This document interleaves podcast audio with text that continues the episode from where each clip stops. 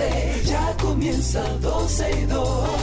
Sergio Carlos, Karina, Barraudí llegan para darnos toda la información de los hechos, toda la diversión del momento. Todo, todo, todo, todo lo que quieras está en 12 y 2.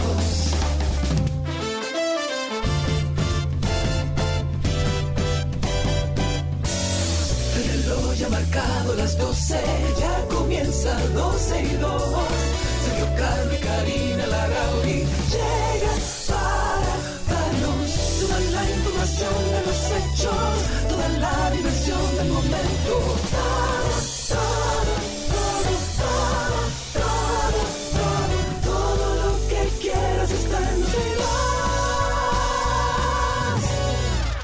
Estamos en 12 y 2, ya arranca este barco hasta las 2.30 de la tarde, esperando, bueno, su, acosta- su acostumbrada compañía desde ahora a través de los diferentes medios. Estamos en- a través de Twitter en vivo, estamos a través de nuestra página 12 y 2 en vivo, a través de la página de la 91fm.com y por supuesto en el dial 91.3. Bienvenidos a todos, gracias por la sintonía. Hoy es que miércoles ya, mitad de semana y evidentemente como hacemos siempre abriendo el programa hacemos como un repaso de todas las noticias más importantes desde la tarde de ayer al día de hoy. Amigo, ¿cómo está todo? Todo bajo control, lloviendo todavía aquí en Atlanta, pero bien, ni modo.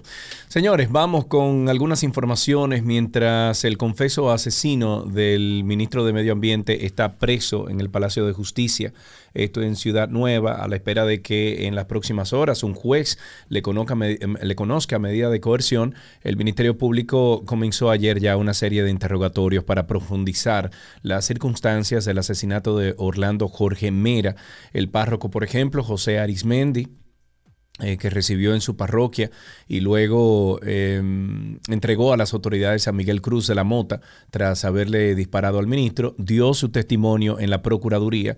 El religioso estuvo reunido desde tempranas horas de la mañana de ayer hasta cerca del mediodía con la directora del- de persecución del Ministerio Público, Jenny Berenice Reynoso, que está a cargo de esta investigación del caso. Y a este fue justamente a quien Cruz de la Moto, o sea, Miguel, le entregó la pistola usada para cometer el asesinato y además le confesó que le había quitado la vida a alguien en ese momento sin especificar, que son informaciones de, que ya hemos compartido con ustedes.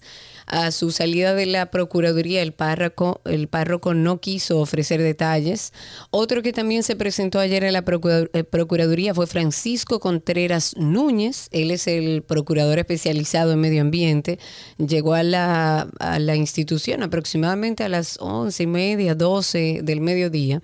Y el procurador de medio ambiente también dijo que no podía emitir ninguna declaraciones. Ayer trascendió que el encargado de seguridad también del Ministerio de Medio Ambiente sería entrevistado, se ha expuesto incluso, eh, porque se ha hablado mucho de, de la seguridad, Pero es independientemente que, es de que que- tiene que llevarse a capítulo todo el dispositivo de seguridad de Sí, todo claro. el ministerio. No, Karina. no, no. Definitivamente yo creo que esto va a ser un, un punto neurálgico para que empiecen a tomar ciertas medidas y generar un protocolo serio para entrar a las instituciones públicas. Sin embargo, llama la atención que más allá de que era una persona conocida, cercana al ministro, que tenía eh, un pase rápido dentro del ministerio, lo que mucha gente se cuestiona es, ok, perfecto, entró de la forma que entra siempre, pero luego que hace siete disparos, ¿Cómo sale? ¿Dónde estaba la seguridad? Ha salido a reducir que el encargado de seguridad de ese ministerio eh, también tiene otros dos cargos. O sea, él es el encargado de seguridad de ese ministerio, pero tiene dos cargos más muy importantes y de igual demanda de trabajo y supervisión. Entonces también habría que cuestionarse por qué una sola persona tiene tres cargos. Creo que es incluso el encargado de seguridad del ministerio, es eh, el encargado de la academia donde forman a los cadetes, donde forman a los Bueno, militares, pues no si sé es el que está a específicamente. cargo de la academia y pasó Óyeme, eso ahí está a cargo de la academia, está a cargo del Ministerio de Medio Ambiente y hay otro cargo que no recuerdo, pero son cargos demandantes, independientemente de si le pagan, si es honorífico, si habría que cuestionar qué pasó posterior a la situación, porque ya sabemos que la entrada era fácil para este personaje, para este confeso asesino, pero ¿qué pasó al salir? Esas son de las cosas que van saliendo. Ayer eh, estuve viendo algo eh, de Alicia Ortega, hablando justamente sobre los sucesos eh, dentro de, de este terrible atentado contra la vida de Orlando Jorge Meira y ella da algunos detalles en torno a unos permisos. Eh, se, se, hablaba de granera, de graneras, que también habían, parece que unos permisos ahí que le habían negociado. Granceras, no es lo mismo. Granceras, granceras. ¿Granceros o graneras? ¿Granceras o graneras? Granceras creo que es. Alguien que nos diga ahora mismo. sí, ahora estoy confundida, no sé por qué. Por favor, creo que granceras. Pero, o sea, se había hablado de eso y aparenta ser que él también había como tomado dinero eh, apostando a que su amigo del alma y le iba a dar todos los permisos que él quisiera. Una de las cosas que expone Alicia Ortega es que él, eh, de hecho, en su vehículo, que lo dejó abandonado en el ministerio, estaban los papeles para unos permisos que él había solicitado para... Él trae baterías, ¿verdad? Y él estaba pidiendo permiso para exportar las baterías viejas. Entonces, eh, parece que en medio de esa situación, eso era parte del conflicto, de ese permiso que le decía, mira, hay acuerdos internacionales, yo no puedo firmar eso, hay, hay temas y papeles que yo tengo que tener. Aquí lo tratamos, ese tema de las baterías. Eh, Exacto. Tú y yo. Vamos a escuchar un poquito a, a Alicia Ortega. Con Alicia Ortega. Muy buenas noches. La muerte a tiros de Orlando Jorge Mera ministro de Medio Ambiente, ha conmocionado al país. Desde alrededor del mediodía, cuando se conoció la noticia, la nación ha vivido un torbellino de emociones encontradas. Esta noche, el hombre que las autoridades dicen confesó haber matado a Jorge Mera está bajo custodia del Ministerio Público, que lo ha interrogado desde horas de la tarde, buscando el motivo que haya provocado esta tragedia. Iniciamos esta noche con los momentos vividos en el ministerio que dirigía Jorge Mera. Em, bueno, esto es extenso, obviamente es el programa completo. No sé a qué altura del programa em, ella habla de los permisos. Déjame ver si puedo encontrarlo, que hay un resumen interesante, creo que es en la cuenta de SIN. Déjame buscarlo a ver si. Ok, bueno, mientras tanto, si ustedes quieren ver el informe, que está bastante completo, lo vi también. Eh, eh, pueden buscarlo en YouTube, obviamente. Orlando era un ser humano de paz, noble y gentil, excelente padre y hermano, un amigo entrañable, quien siempre buscaba el consenso y la unión. Mi corazón está consternado. Es una de esas cosas que nunca se puede... Esos son los diferentes mensajes que algunos personajes de la vida política y social de aquí, de República Dominicana, estuvieron publicando a través de de Twitter y a través de los medios digitales. Eh, pero el... Ah, bueno, vamos a ver esta parte. No, esta parte es la, la de cuando los familiares fueron a ver a Miguel Cruz a la Procuraduría mm, no le encuentro. ahí a través de WhatsApp, que creo que ese es como un video. Déjame copiártelo porque no podía copiártelo en el guion porque fue por el teléfono es un resumen. Entonces te lo pongo aquí. Es como, digamos que un pequeño resumen, es una, hay informaciones nuevas dentro de lo que dijo Alicia Ortega. Nosotros aquí hemos abordado bastante de lo que ha salido en la prensa. Coincide con lo que hemos abordado aquí al aire, pero hay ciertos detalles interesantes. Vamos a ver si esto nos ayuda a entender. Crédito de Noticias SIN Dicen que el Ministerio Público investiga, y vámonos a la pantalla gigante, una posible vinculación del asesinato con una licencia no otorgada. Según las informaciones a las que ha tenido acceso esta servidora, la empresa Aurum Gavia SA del imputado habría solicitado los permisos correspondientes para la exportación de baterías usadas. Dicha empresa ya se dedicaba a la importación de baterías nuevas, pero supuestamente había firmado un acuerdo con una compañía en Israel signataria del convenio de Basilea para el intercambio comercial de baterías nuevas por usadas. Ahora, en julio del año pasado, el Ministerio de Medio Ambiente le había enviado una comunicación a la empresa devolviéndole el expediente porque, y cito, no contaba con la autorización ambiental y la solicitud se encontraba incompleta. Además, le pedían otras dos clarificaciones de interés sobre el trámite a cumplir, documentos para la exportación de desechos peligrosos a través del convenio de Basilea y los resultados y observaciones de la revisión del expediente. Ciertamente el reglamento técnico ambiental para la gestión de baterías ácido plomo usada, conocidas como VAPU, prohíbe la exportación de desechos provenientes de este tipo de baterías, pero hay excepciones planteadas en el mismo reglamento según la solicitud de Auron. Citaba que en ese reglamento decía que la empresa debe demostrar que el suplidor de este producto utiliza baterías usadas como materia prima o está obligado por contrato a devolver mercancía usada. Tras la devolución del expediente el año pasado, el ministro supuestamente le habría dicho a Fausto Miguel Cruz de la Mota que le daría seguimiento a esas diligencias. Este fatídico lunes, Cruz, según nuestras fuentes, se reunió con otra persona en el ministerio para precisamente plantearle el tema ya un poco agitado no habría recibido aparentemente una respuesta satisfactoria y alegadamente le dijo a esa persona que hablaría con el ministro. La persona con quien se reunió, Miguel Cruz, habría escrito un mensaje a Jorge Mera advirtiéndole que Cruz iría a verlo.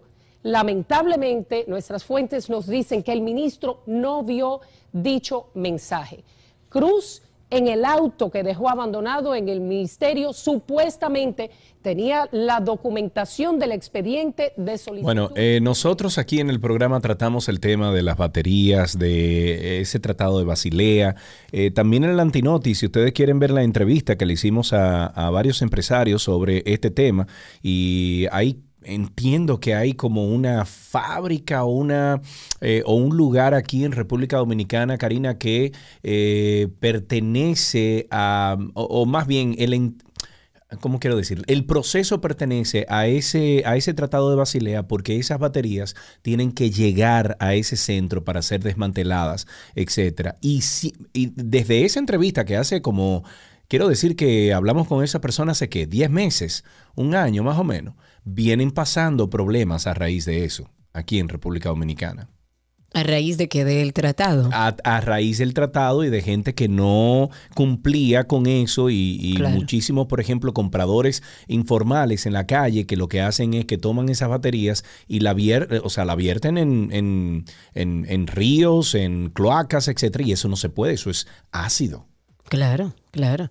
Bueno, vamos con otro tema. Hablemos del presidente de la República, Luis Abinader. Ayer volvió a salir en la tarde hacia la cumbre de las Américas, marcada, por supuesto, por todas estas polémicas, eh, por la exclusión de Cuba, de Venezuela, de Nicaragua también al evento y por las ausencias a propósito o no de algunos presidentes. Abinader retrasó su viaje a la ciudad de Los Ángeles. Ah, yo pensaba que le había salido y que se devolvió para participar, como vimos y escuchamos en el día de ayer a través del programa, de la misa de cuerpo presente que se celebró eh, para el ministro de Medio Ambiente y Recursos Naturales en el Palacio Nacional. Y la demora de la partida de Abinader también se debió a que el presidente tenía que cumplir con algunos asuntos gubernamentales. Eh, por lo menos eso el gobierno eh, explicaba oficialmente. Ya la Cumbre de las Américas comenzó el lunes, fue oficialmente ya la inauguración del Foro de la Sociedad Civil en el que Luis Almagro, que es el secretario mm, general de la Organización de Estados Americanos, ha, llamado a defender con firmeza y determinación la democracia. Abinader tiene varias reuniones previstas con el primer ministro de Haití, por ejemplo, Ariel Henry, con el canadiense. El próximo viernes 10 de julio ya es el último evento y el presidente saldrá a la madrugada del sábado, regresará al país cerca de las 12 del mediodía por Punta Cana, que fue el mismo lugar por donde partió. Y dentro de las cosas que dijo mientras lo entrevistaban, era e insiste en el mismo tema.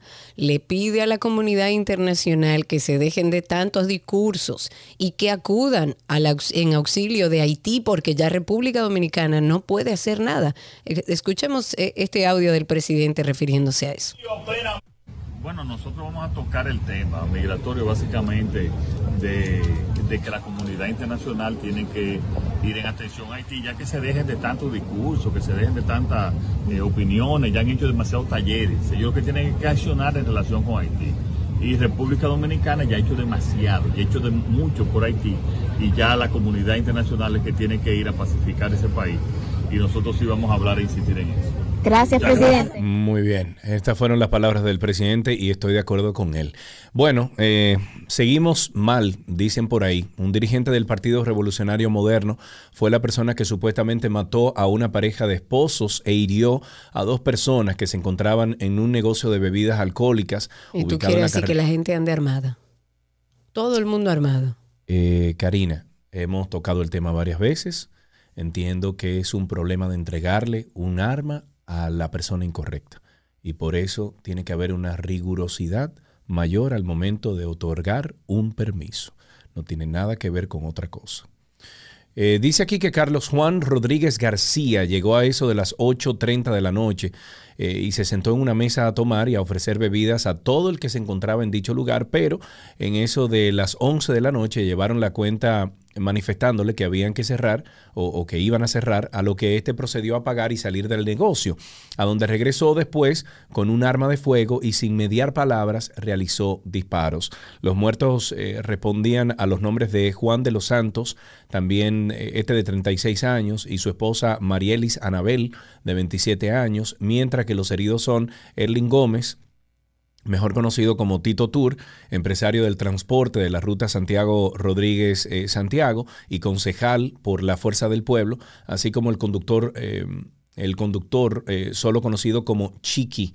Eh, trascendió que Carlos Juan es reincidente en estos tipos de hechos violentos. Se dice que meses atrás hirió a una persona. A la escena del crimen acudieron miembros de la Policía Nacional adscritos al DICRIM para entonces eh, recabar evidencia del suceso y eh, establecer responsabilidades. A mí me enviaron un, sinnúmero de informaciones sobre este personaje, el, el señor este del Partido Revolucionario Moderno, y me dijeron que esta no es la primera, ni la segunda, ni la tercera vez que ha tenido problema. Entonces, ahí van los dispositivos de seguridad y la rigurosidad al momento de otorgar un permiso, Karina. Si este señor tiene varios años que es reincidente en este tipo de, de- de accionar, entonces quítele el permiso de la, de la pistola. Yo soy y seguiré siendo partidaria de que haya un desarme de la sociedad civil.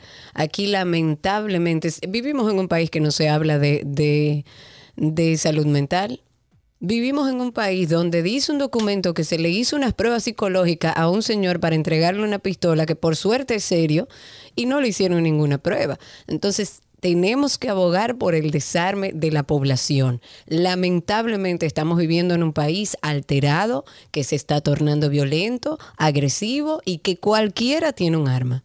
Cambiando un poco de tema, aunque ha sido una de las instituciones que el actual gobierno del PRM ha, prometido eliminar, el Fondo Patrimonial de la empresa reformada, FOMPER, sigue con sus operaciones. Está incluso llamando a un proceso de licitación pública para terminar algunas obras que se iniciaron en la pasada gestión. Son 10 obras en total, 10 obras de construcción que está ejecutando esa institución para las que va a requerir unos 70.9 millones de pesos para poder concluir lo que se empezó en el gobierno pasado.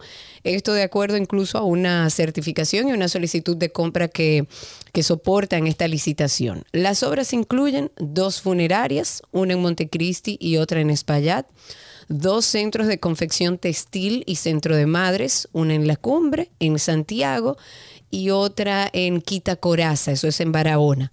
Hay cinco eh, reposterías distribuidas en San Juan, que son eh, que están en San Juan, en Santiago, en Santiago Rodríguez y Dajamón, así como un destacamento policial en la cumbre en Santiago. Esta publicación de la licitación se hizo el pasado 2 de junio.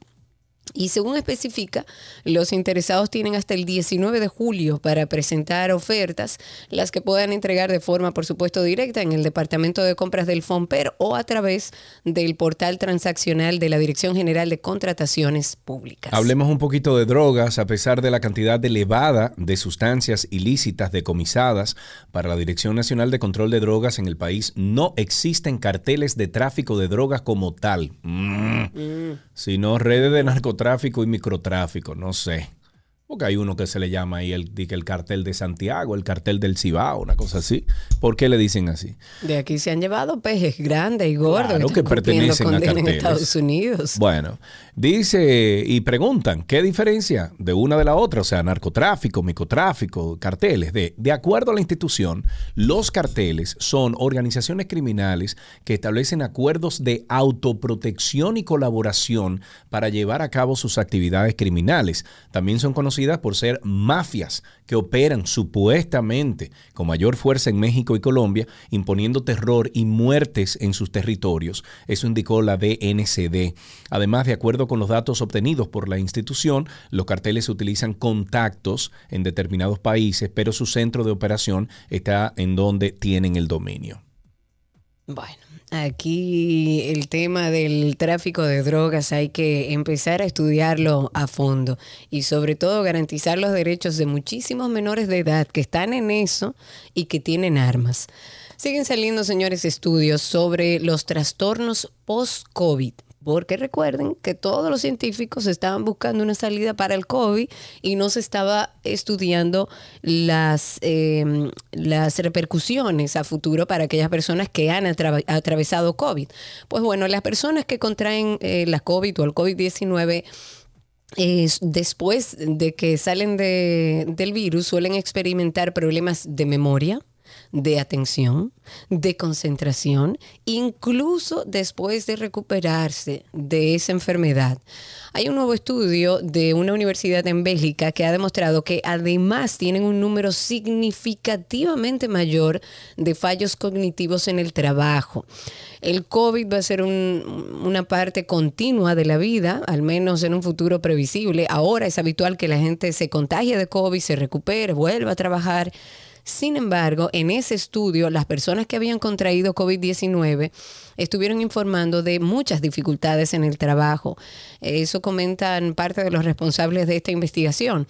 Pero además los investigadores recogen datos de una muestra de 94 adultos que trabajaban a tiempo completo y que habían contraído o no el COVID-19 al menos un mes antes de que le hicieran este estudio. Y ambos grupos se emparejaron en cuanto a características demográficas clave. Hay un segundo hallazgo del trabajo y es que los fallos cognitivos se asociaron con una disminución de la autoevaluación del rendimiento laboral, así como un aumento de las intenciones de abandonar voluntariamente el trabajo que tenían en la actualidad. Por eso es muy bueno que si usted tuvo COVID y está sintiendo situaciones alrededor de la memoria, alrededor Yo de su funcionamiento habitual, visite al médico. Eso tengo, tengo meses en eso. Visita al médico porque, por ejemplo, en temas de la memoria, los expertos en conducta pueden ayudarte a hacer ejercicios que te ayuden.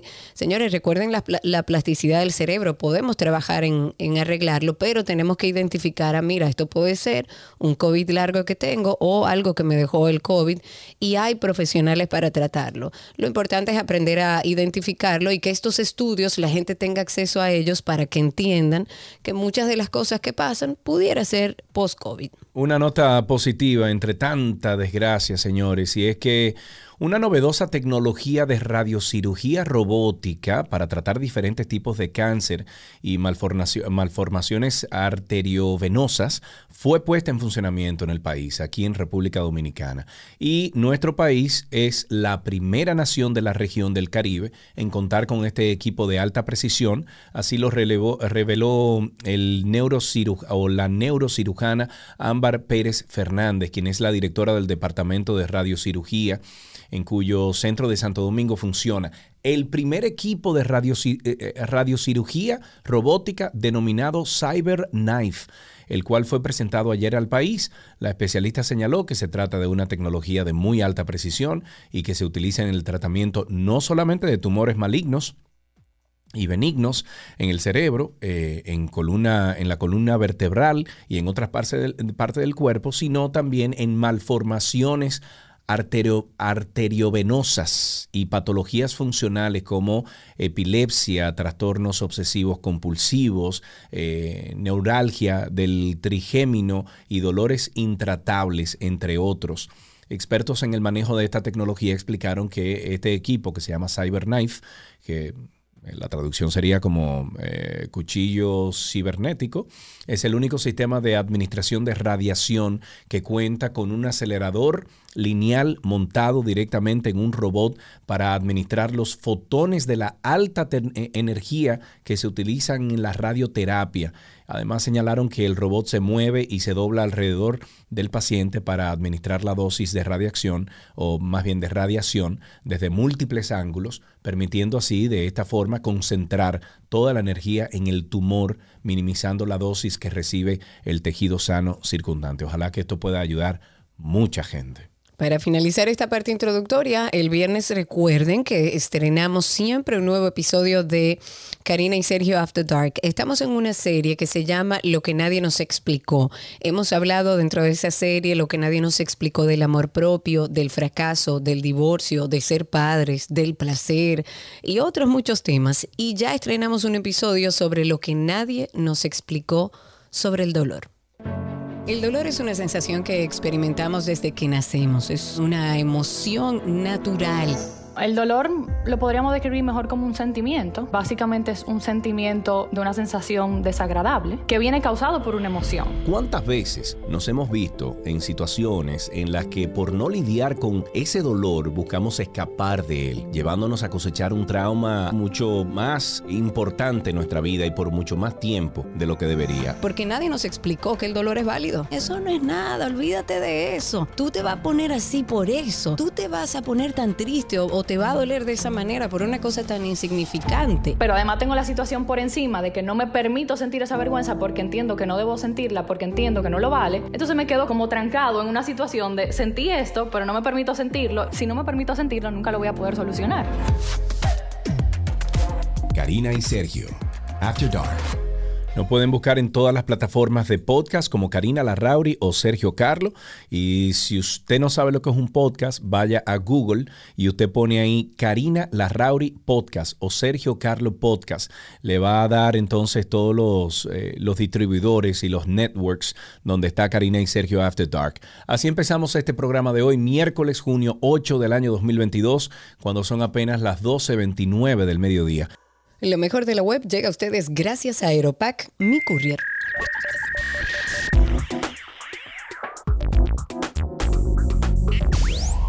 Estamos ya en lo mejor de la web. Gracias por la sintonía, gracias por continuar con nosotros. Google suma nuevas funciones a sus herramientas educativas. Atención aquí, porque el, equipo de Google ha mejorado algunos de sus servicios que están dedicados a la educación para facilitar así las clases virtuales a los estudiantes. Por ejemplo, ha sumado una serie de funciones a Classroom y a Google Meet para mejorar algunas actividades comunes en las clases. Los docentes que usan Workspace for Education encuentran ahora una nueva dinámica cuando utilicen Google Meet para sus clases virtuales. A partir de ahora, Google Meet puede transcribir automáticamente las llamadas y guardarlas en Google Docs. Esto será útil para compartir apuntes de las clases o las transcripciones con ellos estudiantes que con esos estudiantes que no han asistido a la reunión online y por otra parte Google Meet eh, suma nuevas eh, opciones para que las clases virtuales faciliten la interacción entre profesor y los estudiantes. Por ejemplo, de ahora en adelante podrán programar sesiones de preguntas y respuestas, organizar encuestas, entre otras opciones. Esta dinámica ya está disponible en las reuniones de Meet, que por cierto es el el, programa, no quiero, a la aplicación, vamos a llamarle, la aplicación que utilizamos aquí a diario en 12 y 2 para nosotros hacer videollamadas, eh, eso en conjunto con Google Docs, o sea que nosotros estamos funcionando bajo la plataforma de Google. Em, dice también que en Google Classroom hay novedades interesantes. Por ejemplo, los estudiantes podrán tener acceso a complementos que les facilitarán realizar diferentes actividades directamente desde sus cuentas de Classroom. O sea que si usted no ha probado Google Classroom y Google Meet, vaya a probarlo, que hay muchas cosas nuevas ahí.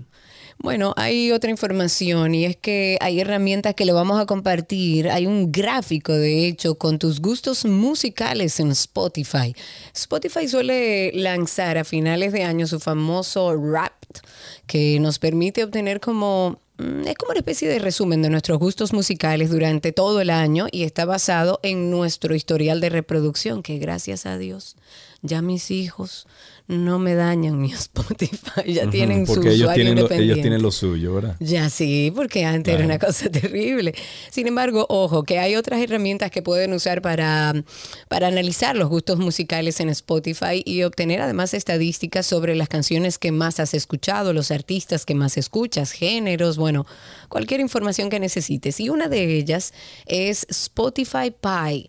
Ya estamos a mitad de año, así que si usted quiere saber qué tanto has escuchado en Spotify sin tener que esperar hasta diciembre, entonces ustedes pueden valerse de esta nueva herramienta online. Se llama online, perdón, se llama Spotify Pie y es una herramienta completamente gratis que te crea un gráfico basado en tus gustos musicales dentro de esta plataforma. Ahí te analizan tu historial, se crea un gráfico eh, como circular eh, a todo color con los géneros más escuchados. Y si pulsas, por ejemplo, sobre cada color de ese círculo, te va a ir mostrando los artistas más escuchados dentro de cada género. Para ver este gráfico y todos los datos que recopila Spotify Pie, solo tienes que ir a ver, para que lo tengas claro, solamente tienes que ir al enlace, nosotros lo vamos a compartir a través de Twitter, búsquennos ahí como 12 y 2. En ese enlace ustedes cliquen encima, se loguean con su cuenta de Spotify y dan los permisos correspondientes. Además de que tu nombre de usuario y datos relacionados con tu cuenta de Spotify te va a solicitar también ver toda la actividad en la plataforma para poder analizar todos los datos, que es interesante porque a veces uno dice, ¿cuál es mi gusto musical? Y, y a través de esta plataforma y de esta nueva opción, de Spotify Pie, pueden entonces verlo en cualquier época del año. Señores, vayan a escuchar el más reciente episodio de Karina y Sergio After Dark ahora, bueno, después del programa. no es eso, Sergio, es esto. El dolor es una sensación que experimentamos desde que nacemos, es una emoción natural. El dolor lo podríamos describir mejor como un sentimiento. Básicamente es un sentimiento de una sensación desagradable que viene causado por una emoción. ¿Cuántas veces nos hemos visto en situaciones en las que por no lidiar con ese dolor buscamos escapar de él, llevándonos a cosechar un trauma mucho más importante en nuestra vida y por mucho más tiempo de lo que debería? Porque nadie nos explicó que el dolor es válido. Eso no es nada, olvídate de eso. Tú te vas a poner así por eso. Tú te vas a poner tan triste o, o te va a doler de esa manera por una cosa tan insignificante. Pero además tengo la situación por encima de que no me permito sentir esa vergüenza porque entiendo que no debo sentirla, porque entiendo que no lo vale. Entonces me quedo como trancado en una situación de sentí esto, pero no me permito sentirlo. Si no me permito sentirlo, nunca lo voy a poder solucionar. Karina y Sergio, After Dark.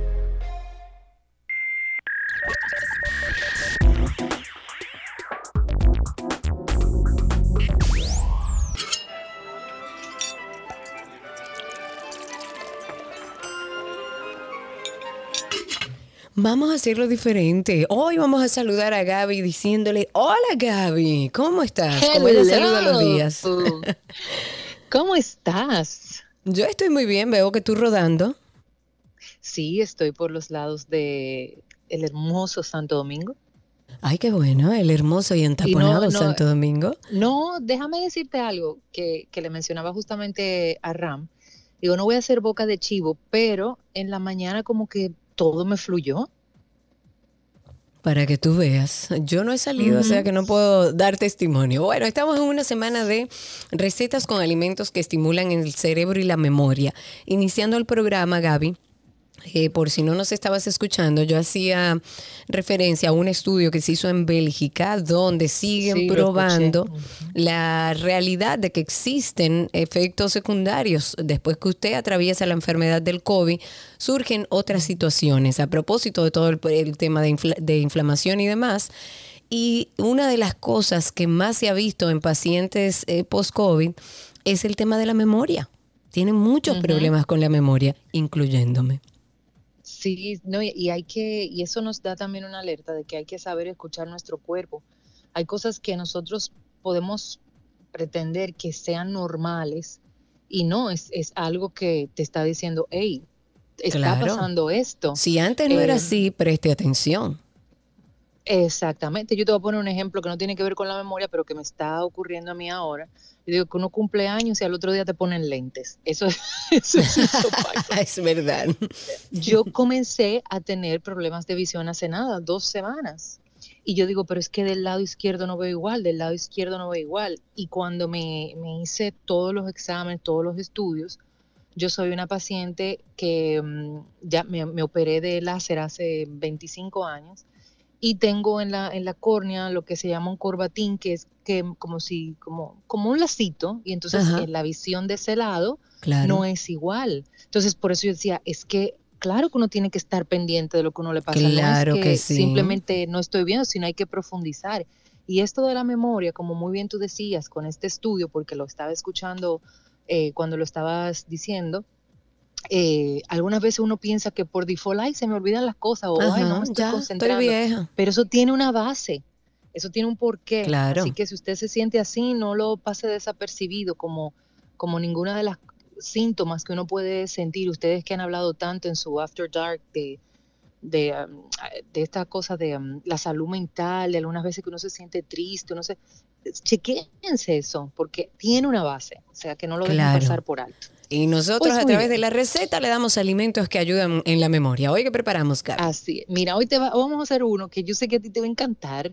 A ver. Eh, y vamos a mezclar dos de los eh, alimentos que están dentro del listado que nos ayudan al cerebro y a la memoria.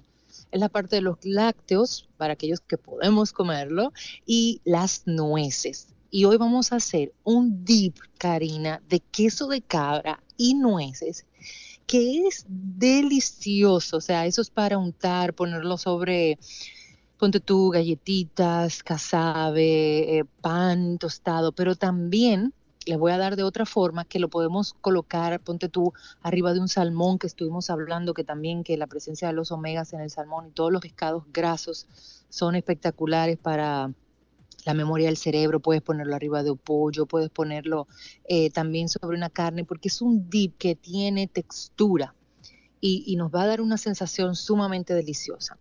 ¿Qué vamos a necesitar? Necesitamos una taza de queso de cabra, que te recomiendo que sea a temperatura ambiente, y media taza de cream cheese. Si a usted no le gusta el queso de cabra, pues puede hacerlo todo con cream cheese, por igual. y existe gente que no le gusta el queso de cabra. Sí, sí, claro. Hay Karen, seres como hay gente humanos que no que le no le- gusta la Oh. cebolla. Es así. Ah, bueno, es verdad, tienes razón, ya me callaste. se, se acabó la conversación. O hay gente, o hay gente que no le gusta el café, o hay gente que no le gusta el aguacate. Claro, Entonces, claro, es verdad. ¿verdad? Bueno, entonces necesitamos media taza de nueces picadas. Y aquí te voy a poner un paréntesis porque podemos hacerlo en dos versiones. Si lo hacemos picadas, o sea, troceaditas, vamos a decir finitas, vamos a tener esa, esa, sensa- perdón, esa textura crunchy, ¿verdad?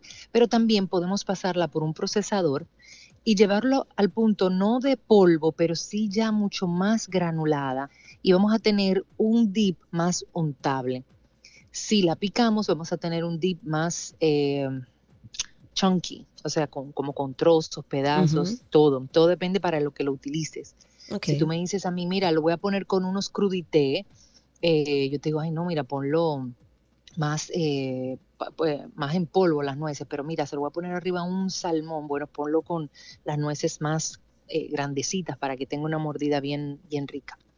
Aparte de eso, necesitamos dos cucharadas de eneldo fresco picadito. Ayer utilizamos, el lunes utilizamos eneldo para la preparación del salmón, que es el hinojo. ¿ok? Eh, lo pueden conseguir, se consigue fácil en el supermercado y es muy rico. Yo hago una ensalada de hinojo que es que deberíamos de, de hacer una semana de hinojo. Una cucharada de aceite de oliva y pimienta al gusto. Se la pongo como opcional, pero sí, es rica. Mamá, mamá Lala que no puede comer pimienta, no se la ponga, pero el resto usted no se la sí. ponga. Exactamente.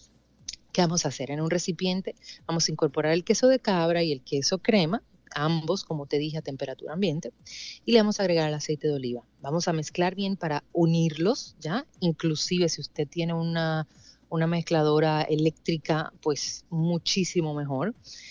La, si utiliza mezcladora eléctrica, retírelo de ahí porque queremos unir ambos quesos y luego entonces le vamos a incorporar las nueces picadas, el eneldo picadito y la pimienta y vamos a mezclar todo nueva vez a mano.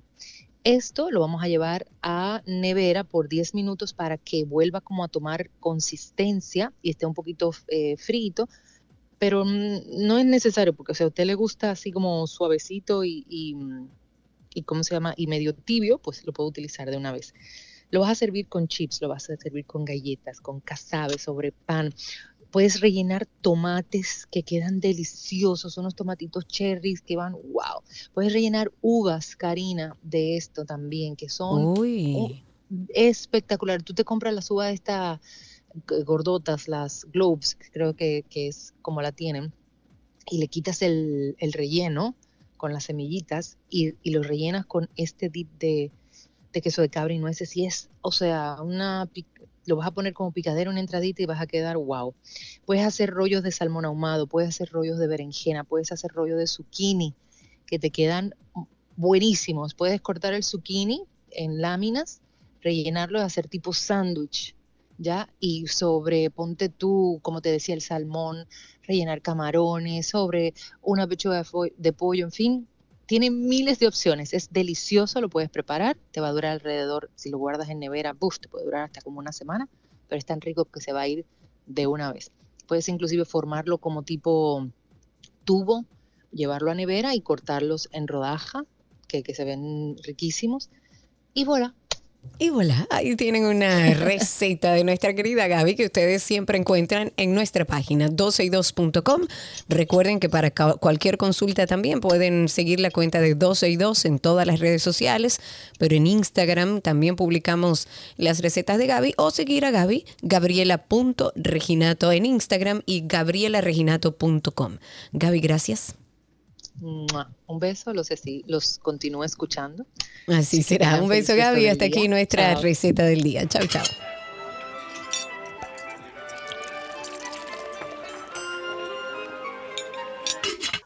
¿Qué aprendiste hoy? Ya ustedes, gracias a Palapisa, expertos por tradición, y gracias a Nido, tu amor, su futuro.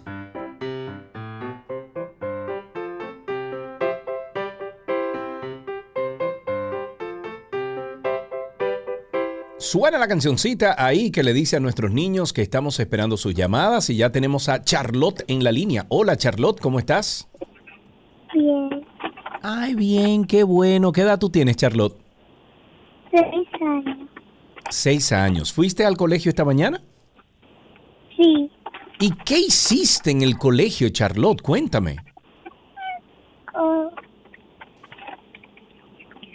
jugué con ¿Mm? mis amigos Ok, ¿y estudiaste algo en, en como... y aprendí sobre el reciclaje. ¡Ay, qué, lindo! bueno! ¿Y qué aprendiste? ¿Qué es el reciclaje? Usar los materiales.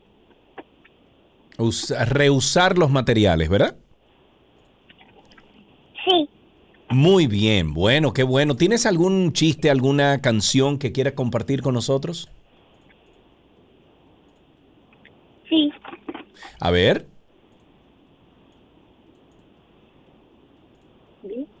A ver.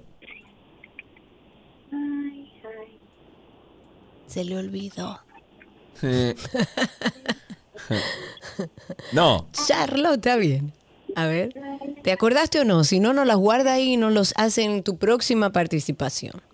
Ok, ok. Ok, ok, un bien. abrazo Gracias por tu llamada. Y hasta aquí. ¿qué aprendiste hoy? Charlotte, un beso para ti.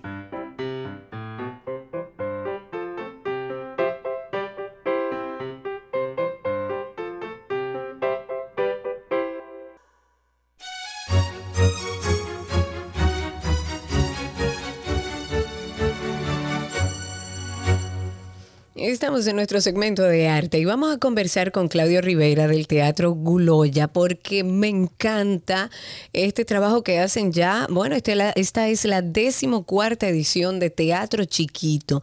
Esto va a ser a partir del 11 de junio, estarán hasta el 31 de julio de, este año, por supuesto, en la sala Otto Coro del Teatro Guloya. Eso está en la ciudad colonial, es una salita mágica.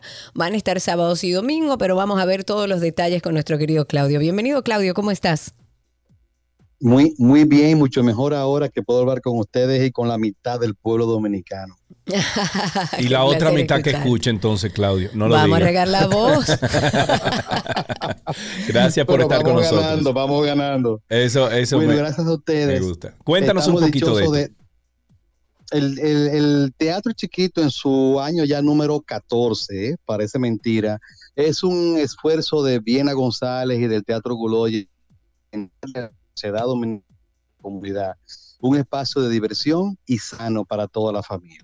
Sobre todo en el tiempo de las vacaciones, cuando ya los chicos y la niñez y las juventudes están con más tiempo de ocio, que la gente sienta que puede todos los sábados y domingos, desde ahora, desde el 11 de junio, llevar al Teatro Gloria a su familia a disfrutar y aprender con el teatro.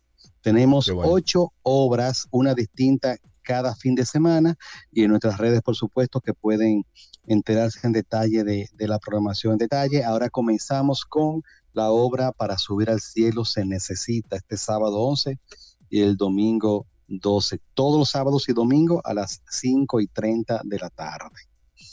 Así va. Qué bueno. Ok.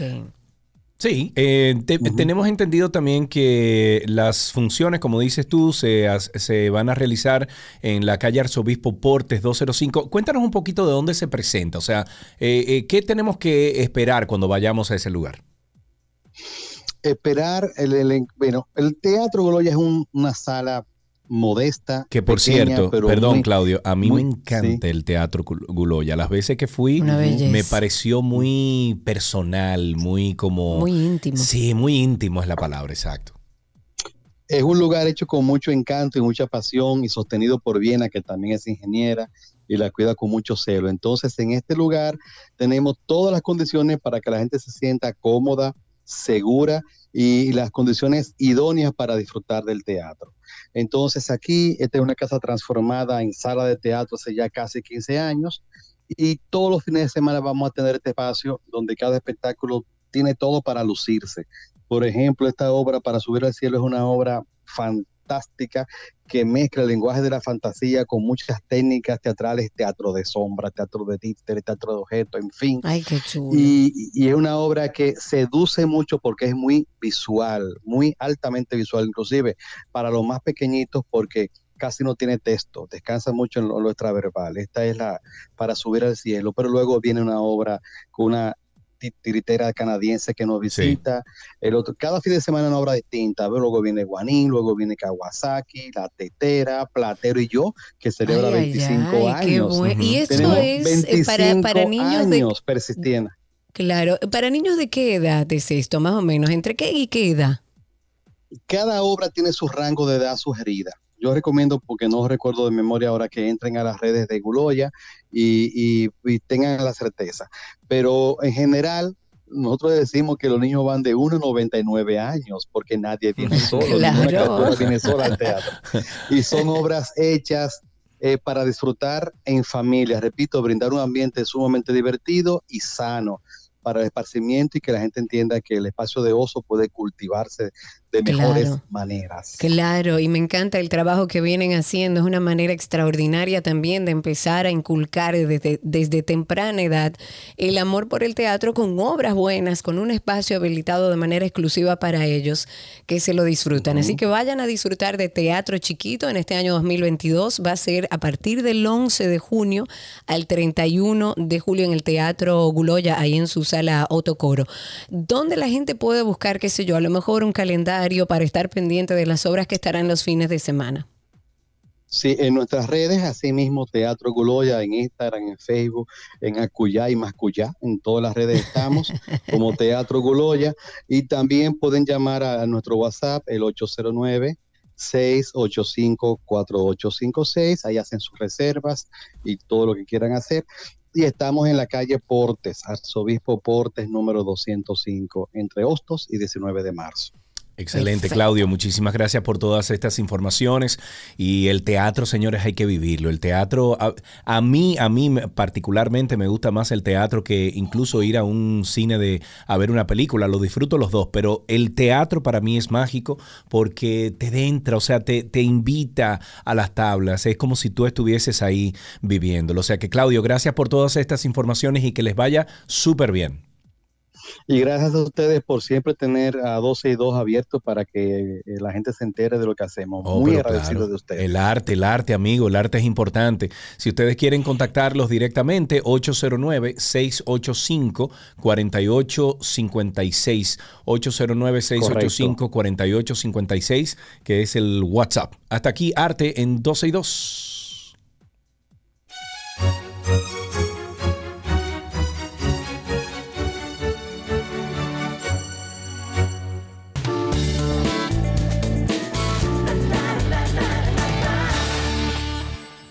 Aquí están las informaciones de entretenimiento, iniciando con Dani Rivera, que regresa a nuestro país, a República Dominicana. Lo hará el 18 de este mes en el Teatro Nacional. Va a celebrar sus 60 años en el arte con este concierto que se llama Dani Rivera Sinfónico. Este cantante y compositor reconoció la importancia que ha tenido todo el público dominicano para su trayectoria dentro del arte. Y quiero citar algo de lo que dijo, que es bellísimo. Dice, si yo no hubiese conocido la República Dominicana y ese contacto con la otra patria, mis hermanos entrañables, recorrer la isla, bañarme en los ríos, conocer los colores de Quisqueya a los dominicanos, yo no habría estado completo. Mi carrera no estaría completa.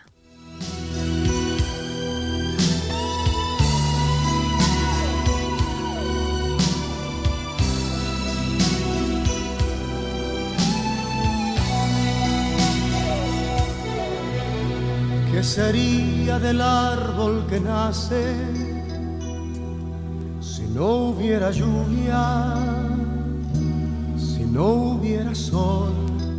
Ya tú sabes, ahí gente sacó wiki, De todo. Romo, el Quilín Quilín. Bueno, en otra noticia, el actor Johnny Depp inauguró ayer su perfil en la popular red social TikTok con un video que recopila imágenes de sus seguidores apoyándolo durante el juicio que enfrentó a Amber Heard una, y una carta de agradecimiento que dice, hemos estado en todo juntos, hemos visto todo juntos, hemos hecho el mismo camino juntos, hemos hecho lo correcto juntos, todo porque les importaba y ahora seguiremos adelante juntos. Eso señaló el actor en su publicación.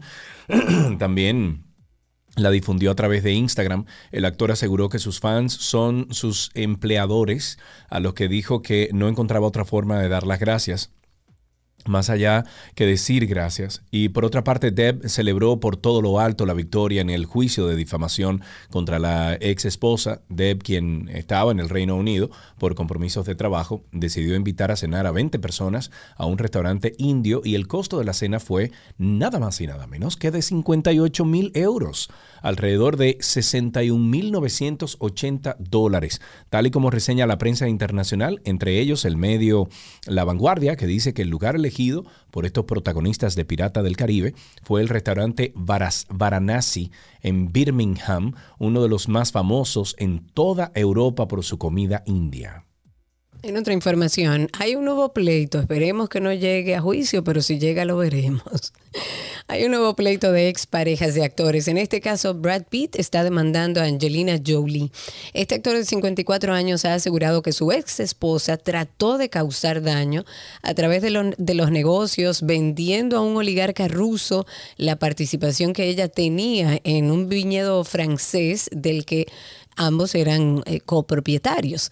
Según muestran los documentos de la demanda, Pete sostiene que la decisión de la actriz de vender su parte lo ha llevado a asociarse de manera obligada con un extraño que tenía alianzas e intenciones venenosas. Jolie, de 47 años, aún no, ha comentado públicamente sobre el caso. Ambos, para aquellos que no sabían, adquirieron en el año 2008 una participación mayoritaria en el Chateau Miraval SA. Eso es una empresa francesa que maneja un viñedo en el sur de Francia y dice Brad Pitt que lo ha asociado a un oligarca ruso y que está haciéndole daño a su empresa. No me diga. El próximo sábado 11 de junio, Toque Profundo realiza un concierto en el Hard Rock Café Santo Domingo con motivo del lanzamiento de la edición en vinilo del álbum Cría Cuervos, que fue seleccionado por la Asociación de Cronistas de Arte como uno de los 100 álbumes esenciales, qué bueno, de la música dominicana, los cuales por su calidad de innovación con el tiempo alcanzaron categoría de clásicos que marcaron toda una época para todos nosotros, los que ya pasamos de 35. Y son referencias para todos fanáticos de la música. Detalla una nota de prensa que para la ocasión se realizó una edición limitada en vinilo por primera vez. El álbum ha sido regrabado en AM Studio por los cuatro miembros que participaron en la grabación original, remezclado bajo la supervisión directa de la banda y masterizado por el argentino Eduardo Bergallo, famoso por sus trabajos con Soda Stereo y Gustavo Cerati, que por cierto, ahora que hablo así como argentino, eh, recuerdo que ayer vi la película con Gaby, eh, Karina, de Gucci. ¿La viste? La de la, la historia de Gucci, ¿tú la viste esa? Mm, no, creo que no lo he visto. Mira, buena, es entretenida y te da muchos insights en lo que pasó ahí con, con esa familia, cómo se dividieron, todo. O sea que búscala, que te va a gustar. Ok, la voy a buscar, anotándola estoy. Yes. De esta manera finalizamos. No, mentira. A ver, yo tengo, sí, tengo que la Academia de Hollywood es una institución que entrega, como sabemos, anualmente los premios Oscar y ha, nombra- ha nombrado como nuevo consejero delegado a Bill Kramer, quien hasta ahora era el director del nuevo museo dedicado al cine que la organización inauguró en el pasado otoño en Los Ángeles. Este señor tomará el relevo de Dawn eh, Hudson, una mujer que ha liderado la academia durante más de una década, en la que ha renovado los premios más populares del, del cine y ha ampliado sus integrantes hasta 10.000 miembros. Todo- todos ellos con capacidad de voto en los Oscar. Por su parte, el nuevo consejero delegado fue el encargado de reunir los más de 380 millones de dólares que la Academia de Hollywood necesitó para poder financiar su recién estrenado museo, que ocupa un imponente edificio diseñado por, el- arquitecto Renzo Piano en el centro de Los Ángeles. Ok, el artista urbano Danny Kaye estrenó eh, su más reciente sencillo llamado Isla Saona, mediante el cual busca promover el turismo de la República Dominicana, resaltando la belleza que contiene la isla. El artista nacido en Colombia y criado en Italia, se encuentra viviendo en Quisqueya, claro, porque lo tenemos todo, a la que considera su nuevo hogar. Dominicana es un país, dice, Dominicana es un país lleno de diversidad musical, cuna de la música urbana. Es para mí algo bien grande poder desarrollar mi música y a la vez aportar al desarrollo cultural y turístico de una isla que me tiene tan enamorado. Eso expresó, expresó Danny Kay. Isla Saona es una fusión de ritmos con letras limpias y contenido para todo público. El sencillo invita a conocer los paisajes veraniegos de Saona. Vamos a ver si podemos escuchar algo de esto. Lo tengo aquí, Cleo. Míralo aquí. Escuchemos esto.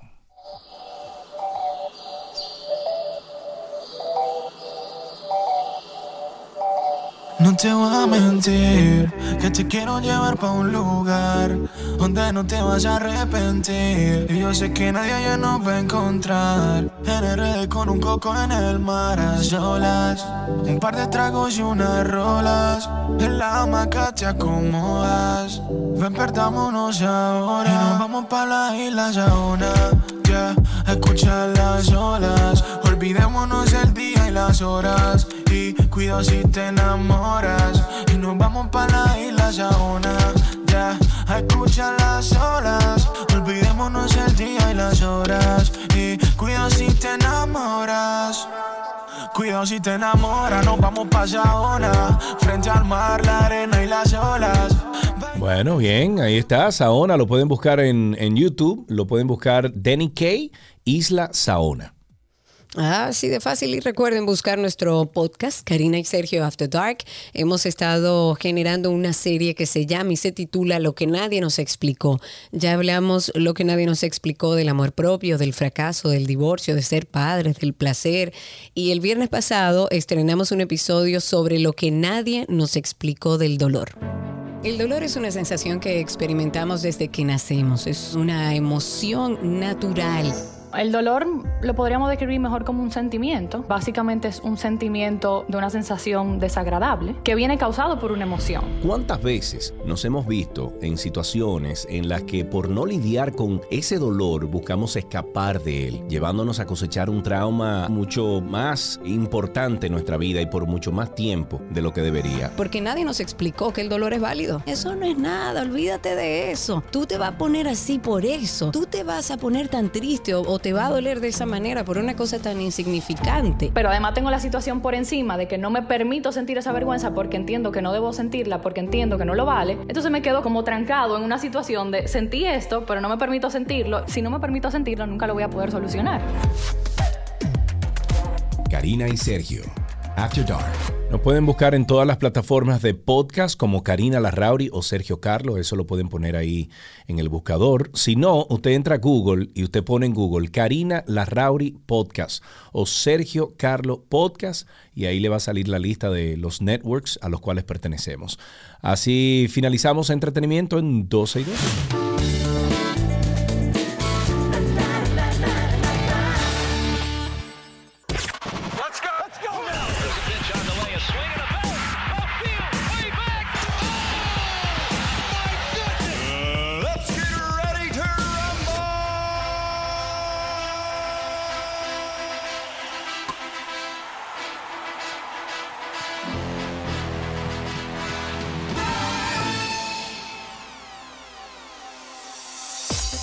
Vámonos con deportes y arrancamos con béisbol. Los Angelinos de Los Ángeles.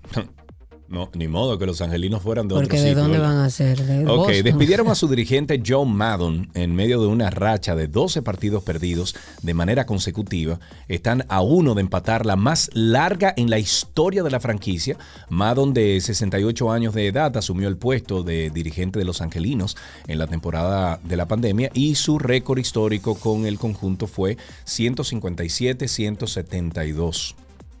En esta temporada tenía al conjunto peleando por primera vez posición del standing de la división oeste de la Liga Americana en los Astros de Houston, con los Astros de Houston con marca de 27-17, pero al parecer estos 12 encuentros en línea, el conjunto cayó a 8.5 juegos detrás, todavía en la segunda posición.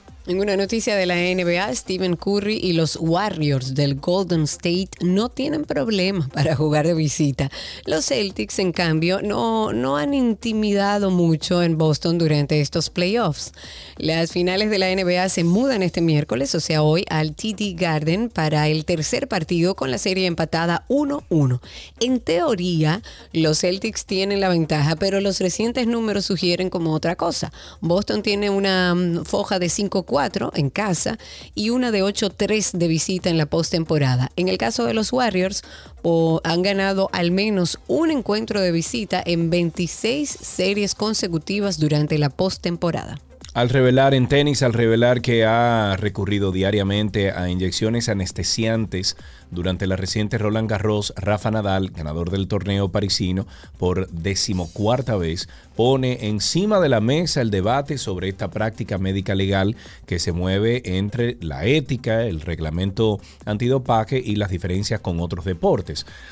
y él dice, he podido competir esta quincena porque mi médico me ha administrado inyecciones de anestesia en los nervios para dormir el pie, pero es un riesgo. En las condiciones actuales no puedo y no quiero seguir jugando hasta encontrar una solución. Eso explicó Nadal tras ganar la final de Roland Garros el domingo. El jugador mallorquín sufre el síndrome de Muller-Weiss en el pie izquierdo. Los productos anestesiantes no están prohibidos en el Código Mundial Antidopaje de la Agencia Mundial Antidopaje.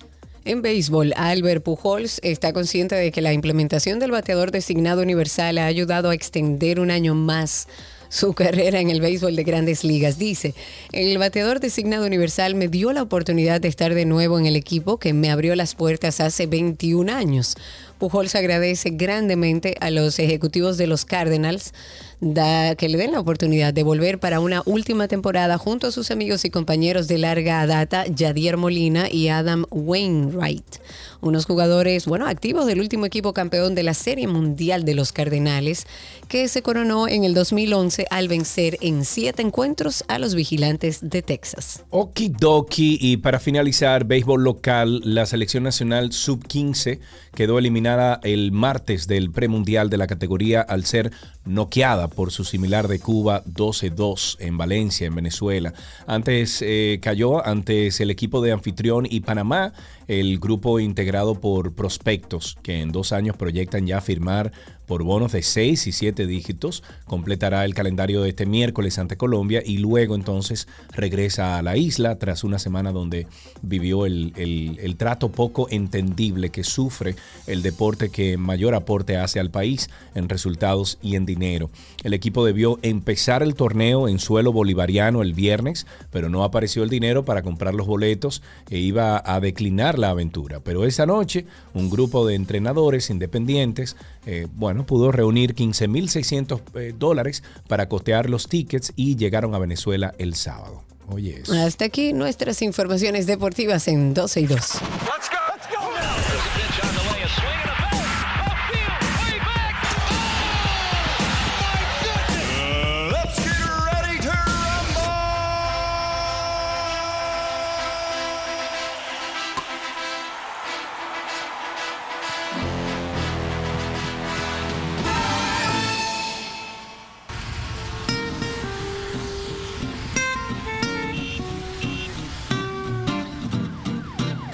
Vamos de inmediato a comenzar a tomar llamadas al 809-562-1091 y también a través de Twitter Spaces, arroba 262 en Twitter Spaces. Por ahí pueden también interactuar con nosotros. Tiene que utilizar la, la aplicación nativa de Twitter para poder hablar con nosotros. 809-562-1091 y el 8... Iba a decir. Bueno, 809-210-91 también está hábil. Y por supuesto, Twitter Spaces arroba 12 y 2. Así nos consiguen, pueden participar con nosotros al aire por ahí. De hecho, ya tenemos algunos por aquí. Voy a empezar con nuestro amigo Joaquín. Adelante, Joaquín. Buenas tardes, Sergio. Buenas tardes, Karina. Bienvenido. Ah, no, solamente quería dar una, una- hacer una pequeña denuncia Adelante. entre lo que es la, la autopista Duarte yendo hacia Puerto, hacia Puerto Plata. A mi tía le la asaltaron. Le están tirando un tubo entre el medio de la, de la autopista, diciendo de que, que ella ha, ha creado un accidente. Eso es entre el tramo entre Bonao y La Vega.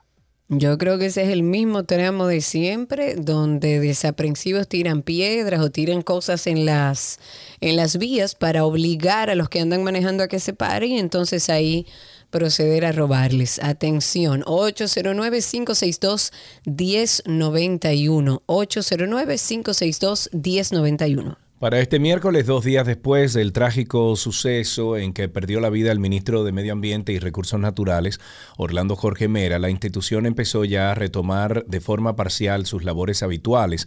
Desde la Dirección de Recursos Humanos se convocó al personal, perdón, a reintegrarse este miércoles el, servi- el servicio al público, sin embargo, se mantiene suspendido y a los empleados también se les ha facilitado transporte para que los que quieran puedan sumarse a las honras fúnebres que se realizan al cuerpo del fenecido Jorge Mera en la funeraria Blandino, donde se desarrolla el velatorio desde la tarde del martes. Hasta el mediodía, pocos empleados se observaban en el edificio que aloja las oficinas de medio ambiente, eh, de medio ambiente en la avenida Luperón, en el Distrito Nacional. Tenemos una llamada, Alexis está en la línea o Alexi está en la línea. Adelante, cuéntanos. Sí, buena, buena, ¿cómo están ustedes? ¿Todo bien? Todo en orden por aquí. Qué bueno, qué bueno. Yo llamé en estos días y, y lo expliqué allá en el programa de algo que está pasando en la República de Colombia, de un indigente que está durmiendo en el medio de la, de la calle. Ah, sí. Y ahí, ahí los carros cruzan, tú sabes que ahí en la bajadita, cuando tú bajas, que va, bajas, eh, o sea, baja, cruza los ríos, en la misma República de Colombia, eh, hay una bajadita que es muy peligrosa. Él está justamente ahí, en esa bajadita. Y tiene varios varios meses ya, porque yo yo todos los días paso por ahí, siempre lo veo, y va a pasar una desgracia, porque si se le va, por ejemplo, los frenos a un vehículo, pierde el control, se lo va a llevar. Claro, Entonces, lo claro, mejor es- tiene razón. Lo mejor es que la institución correspondiente eh, tome carta en el asunto, es para que no pase una desgracia. Gracias. Lamentablemente, gracias. por su preocupación. Nosotros hemos tenido casos aquí de personas con aparentes situaciones mentales que andan en la calle. Aquí no hay dónde llevarlos ni qué hacer. Aquí lo que, por lo menos en tiempos anteriores, lo que se hacía es que esas, perso- esas personas que andan circulando lo llevan a lugares cada cierto tiempo, le dan vitaminas, lo recortan, lo que sea, y vuelven y lo dejan sueltos en la calle. Ojalá y exista una institución que pueda dar ayuda. Ya es creo que la tercera llamada que hacen con relación a ese caso en particular. Ahí tenemos a Brenda en la línea. Cuéntanos, Brenda. Hola, buenas tardes, Karina, Sergio.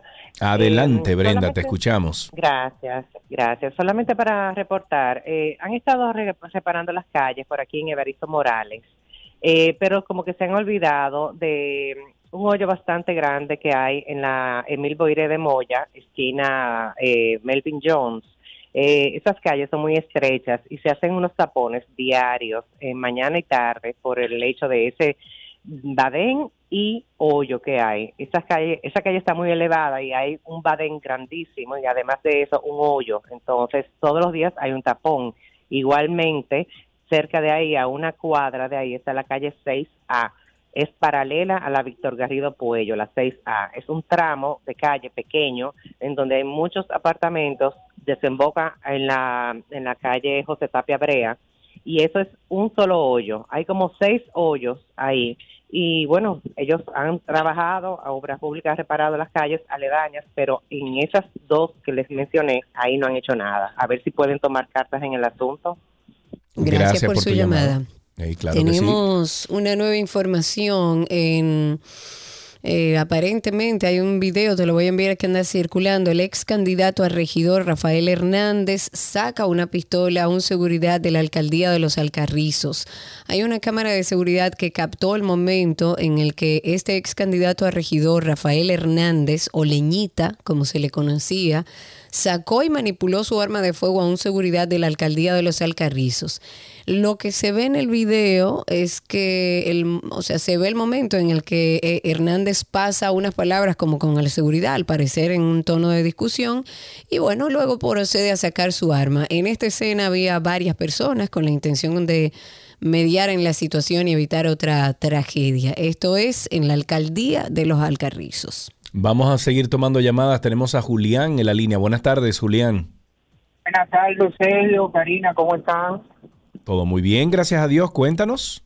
Sí, quiero, es para que ustedes vean el, el programa de ustedes, que lo escuchan, es muy bueno eso, se ve que ustedes no están parcializados con nadie, eso es bueno. Gracias. El hoyo que yo llamé, que estaba debajo del elevado del, del Merca, cuando uno va a coger Merca aquí en la autopista Duarte, lo taparon. Ah, Entonces no me diga.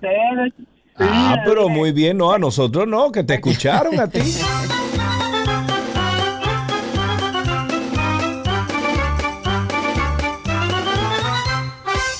809-562-1091 y a través de Twitter Spaces, que nuestros amigos en Twitter Spaces están muy callados en el día de hoy, 809-562-1091.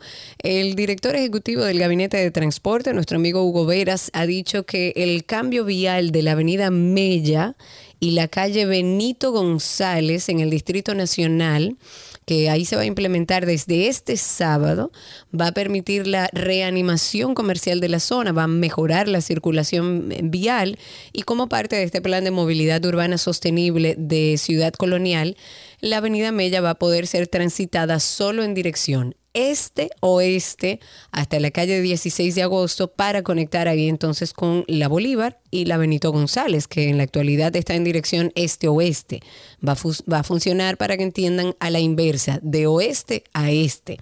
Los conductores que en la actualidad transitan por la Mella, a partir del sábado van a tener que subir por la calle Emilio Prudhomme, girar a la derecha por la Benito y para cruzar el puente Ramón Matías Mellas, eh, Mella, perdón, deberán subir en la José Martí o en la Juana Saltitopa y entonces ahí tomarla a México. Además, Hugo Veras dijo que se trata de, de un viejo proyecto en el que han participado los comerciantes, incluso de la Avenida Mella, también instituciones como el Ministerio de Turismo, la Alcaldía, la DGC, del Intran, el Ministerio de Obras Públicas y ojalá podamos ver resultados positivos de toda esta adecuación que se está haciendo. Tenemos en la línea a nuestro amigo Raúl. Raúl, buenas tardes. Buenas tardes, Sergio y Karina. Eh, no pude comunicarme en el transcurso de los días que estuve escuchando y ya también, ya cuando uno va viendo el asunto de los eventos, la familia, el hijo de, de- Orlando, Orlandito, como le decían los amigos, a uno hasta se le hace un nudo en la garganta, uno se le hace muy difícil hablar. Y también quiero aprovechar para felicitarlos a ustedes, porque ustedes hicieron un buen trabajo no se hicieron ecos de rumores, es decir, no le estaban dando adelante, adelante a lo que llamamos Radio Bemba, que a pesar de, la tecnología es lo que predomina en este país. Y ahora que estoy escuchando la noticia de este león que fue a sacar un arma ahí, que, que ahí me quedé pensando, yo tengo posiciones encontradas porque ayer Karina presentó la idea de que se eliminaran las armas, pero esas personas normalmente que, que tienen las armas de esa manera y personas también que las manipulan de manera ilegal, esa gente así va a entregar el arma, o sea, no hay forma de uno poder quitarle un arma. a No, una pero poco a poco, Raúl, se van eliminando. Por ejemplo, cuando hacen los retén, cuando hacen algún Pero, chequeo, que a mí, por ejemplo, que- cuando yo tenía arma en República Dominicana y participaba de algún retén o algo, me verificaban mi permiso, lo comparaban con el arma y me devolvían el arma si estaba en... ¿Entiende? Entonces, Yo- a lo mejor eso hablo- podría ayudar también. Sí, yo hablo porque aquí también compartimos la isla con otro país que es un desorden total, donde hay armas Sí. eh, a de banda. No, y, y el alto Bien. tráfico de armas que se produce a través de la frontera, ojo. ¿Cómo, cómo un, un delincuente de eso va a entregar armas? Es decir, puede que tenga muchas, puede que entregue una, pero puede tener nueve, veinte más. O sea que yo lo que siento que aquí en mi país las leyes solamente las acatamos nosotros, las personas que tratamos, que somos serios, que intentamos todos los días mantenernos serios. Pero realmente no no no es fácil que una persona quiera de- de- de quitarse ya a alguien que la tiene legal y que la utiliza para cuidar su familia y su negocio, quiera entonces es. desprenderse del arma, habiendo tanto delincuente y tanto enfermo mental con armas.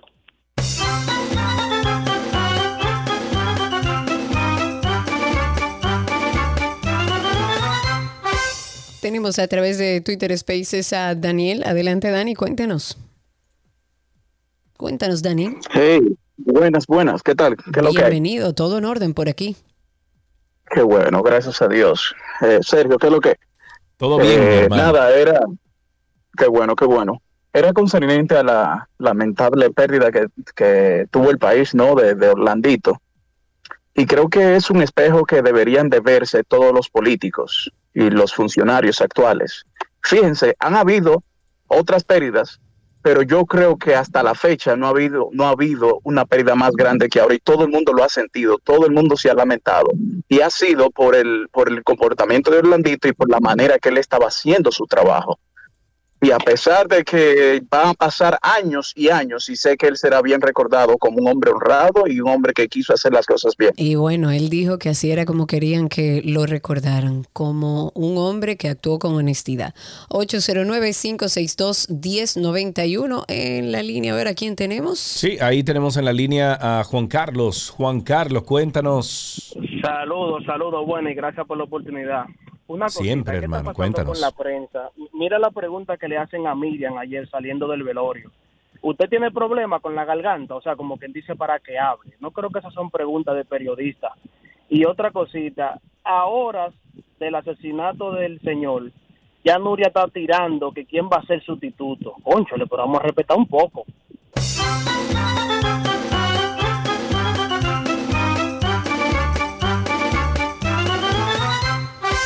Mucho se ha hablado de la reacción de la Procuradora General Miriam Germán Brito eh, cuando salía o entraba a la funeraria, perdón, a las honras fúnebres que se le hacían, o no sé si fue en la funeraria. Bueno, la productora Miriam Germán Brito. eh, La productora, procuradora. la procuradora, perdón. La realidad es que he oído muchas críticas. ¿Pero qué fue lo que ella de- hizo o no hizo? Bueno, eh, creo que Alan debe tener por ahí, si mal no recuerdo, el, el video de, de eso. Pero básicamente ella estaba en la funeraria y había evidentemente muchos periodistas que le abordaron para que diera su opinión. Es la Procuradora General de la República. Y muchos periodistas han criticado lo que dijo la procuradora, diciendo como que estaban en un espacio de dolor, que le respetaran por lo menos eso. Claro. Si bien es cierto que hay que respetar a la prensa y que la prensa tiene derecho a la información, yo creo que también debemos hacerlo eh, tratando de que sea un proceso humano, so- por lo menos en casos como este, donde hay personas allegadas sufriendo y hay 100 periodistas gritándole alrededor, porque no es que una persona se le acercó y le hizo una pregunta, doña Miriam, usted tiene algo que decir. No, es que era una turba de periodistas que estaban en ese lugar. Entonces mucha gente la ha criticado, pero yo creo que también hay que pensar un poco en la parte humana. No podemos deshumanizarnos. Vamos a llevar la noticia, vamos a hacer la noticia. Tienen derecho los periodistas, pero hombre, eh, criticar a doña Miriam Germán porque ella dijo lo que sentía como ser humano en ese momento, escuchen. Vamos a escucharla. Nada, quiero lo Orlando. Si lo puedes decir. Espera, ella va a hablar. Ahí habían 100 periodistas. Miren, le voy a decir algo. Ustedes debieran tener la suficiente condición humana para respetar el dolor ajeno. Esa persona que está ahí muerta, la conozco yo desde que nació. No tosiguen a uno con este tipo de cosas. Gracias. Nosotros no. Está muy bien, claro que sí. Claro que sí. Óyeme, es un poco de respeto lo que pide doña Miriam, no es que no cubren No, la y, y la estaban incluso no, ni, ni siquiera dejando caminar. O sea, men, No, así no. Eh, eh, es una agresión, yo creo Así que no. sí, reitero, porque me van a caer arriba muchísimos periodistas.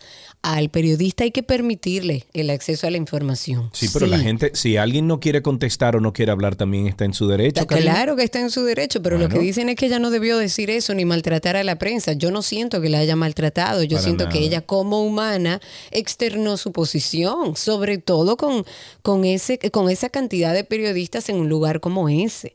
Sí. Es lo que, lo que entiendo es que hay que humanizar también el periodismo en momentos como este. 809-562-1091. Actualizarlos un poco en las últimas 24 horas. En nuestro país, las autoridades sanitarias han notificado un fallecimiento por COVID, además de 570 nuevos contagios. Se realizaron más de 3.000 pruebas. Los casos registrados al día de hoy ascienden a 588.978 y el de muertos a 4.380. Esto en todo el proceso de la pandemia, ¿ok? Eh, hasta el miércoles 8 de junio en el país habían 3.834 casos activos. Sobre hospi- hospitalizaciones, 146 personas que están internas en condiciones estables, 13 en unidades de cuidados intensivos y 4 conectadas a un ventilador. 809-562-1091, 809-200-1091 y también estamos en Twitter Spaces, arroba 12 y 2 en Twitter Spaces. Ya regresamos con mucho más aquí a 12 y 2.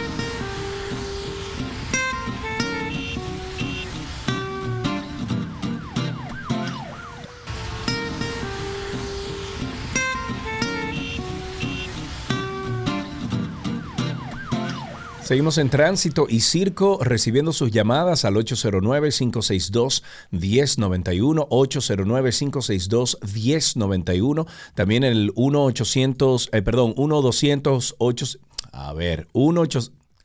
¿Por qué tú 809-200, ahora sí. no da un teléfono? Porque cae, es salto automática. es- No, porque hay gente que llaman por el otro. 809-200-1091. Ese era el que quería. Eh, quería decir. comentarles que mm, según eh, eh, ha dicho el viceministro de Salud Colectiva del Ministerio de Salud, eh, este miércoles habló y dijo que hay 3 millones de vacunas en contra del COVID-19 de la farmacéutica Pfizer compradas por el gobierno que van a vencer este 31 de julio. Ojalá hay mucha gente. Yo sé que hay gente que por una u otra razón ha decidido que no se va a poner la vacuna, lo respeto y es válido. Ahora, aquellos que han iniciado su proceso de vacunación o que no lo han hecho por una u otra razón, esperando un tiempo, esperando a ver reacciones en otros, que también es válido, este es un buen momento para ponerse. Le están instando a la población a que complete su esquema de vacunación en contra del coronavirus, así sea colocándose la tercera, la cuarta dosis antes del 31 de julio, porque sería penoso, tal como dice este funcionario, que en el país se pierdan estas vacunas, que fueron una inversión millonaria del Estado, de nuestro dinero, al igual que ocurrió, por ejemplo, que lo comentábamos en el día de ayer, en países como Estados Unidos. Eh, dijo que después de, de esa fecha, o sea, del 31 de julio, las vacunas de Pfizer que van a llegar al país serán de uso exclusivamente pediátrico por lo que los ciudadanos que tengan más de 12 años, ojalá y no dejen pasar esta ocasión. Yo tengo mis tres, tres vacunas, no me ha pasado nada, estoy viva, conozco, la mayoría de personas que conozco tienen dentro de su protocolo tres y cuatro vacunas, mis hijos están vacunados, ojalá y se acerquen a los centros de vacunación y aprovechemos estas 3 millones de vacunas que se vencen en julio. Tenemos a Eduardo en la línea. Buenas tardes, Eduardo. Cuéntanos. Hola, buenas tardes. No, señores, yo estaba llamando para, para hacer un anuncio de interés público a la ciudadanía, que la avenida Puerto Pastoriza parece que fue adquirida por el, por el restaurante La Casina. Y acabo de pasar, a ese restaurante están dos líneas de carro parqueadas en la calle, más los parqueos de ellas, con un Ah, terreno sí, siempre. grandísimo al frente. Y los amé aquí no existen, parece.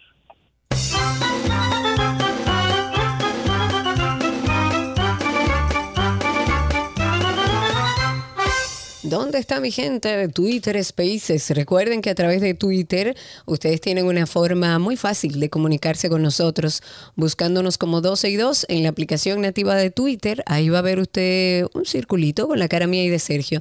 Clique encima y ya de esa forma nos escucha en vivo en su celular, donde quiera que esté, y también puede participar con nosotros al aire por esa misma vía. Ahí tenemos a Dando Caco, está en teléfono, en el teléfono con nosotros. Dando Caco, adelante. ¿Qué es lo que hay, mi gente? Un poquito botado, pero el polvo del Sahara me trajo de vuelta. Eh, Oh, Dios mío. Cuéntanos. Señores, una situación complicada la que estamos viviendo, no solo en República Dominicana, pero quiero solamente dejar un mensaje. En el barrio se necesitan tanquetas, pero también tanquetas de amor y de seguimiento, no solamente después del juidero, ¿eh?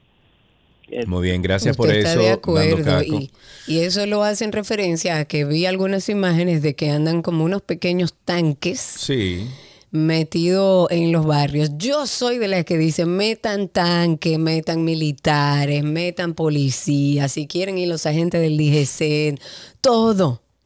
Eso es válido. Pero eso es válido siempre y cuando estemos trabajando en la adecuación de la policía y veamos resultados pronto, porque si no, entonces la solución no puede ser que permanentemente los militares estén en la calle. Ahora, en un momento como el que estamos viviendo, saquen todo, que la gente seria se lo va a agradecer, porque el que está trabajando y ve a los militares y a todo el mundo tratando de tener todo en control, lo que hace que se alegra.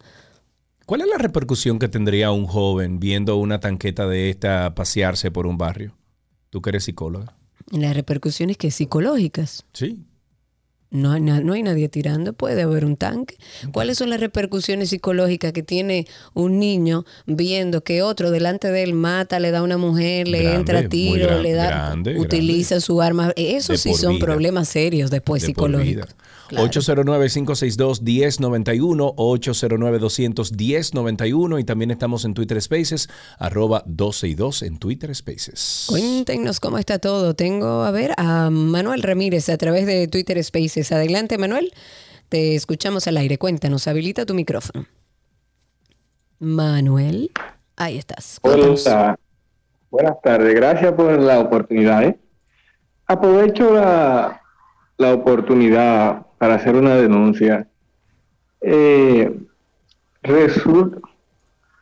Adelante. resulta que eh, San Cristóbal, soy un oyente de San Cristóbal, la carretera Sánchez próximo al sector Nueva Esperanza, tenemos más de, de un año ahí con, con un hoyo que en plena carretera a, a las 5 de la tarde, hora pico acá, se hacen unos entaponamientos. ¿Qué es lo que está haciendo la gestión del síndico José Montá?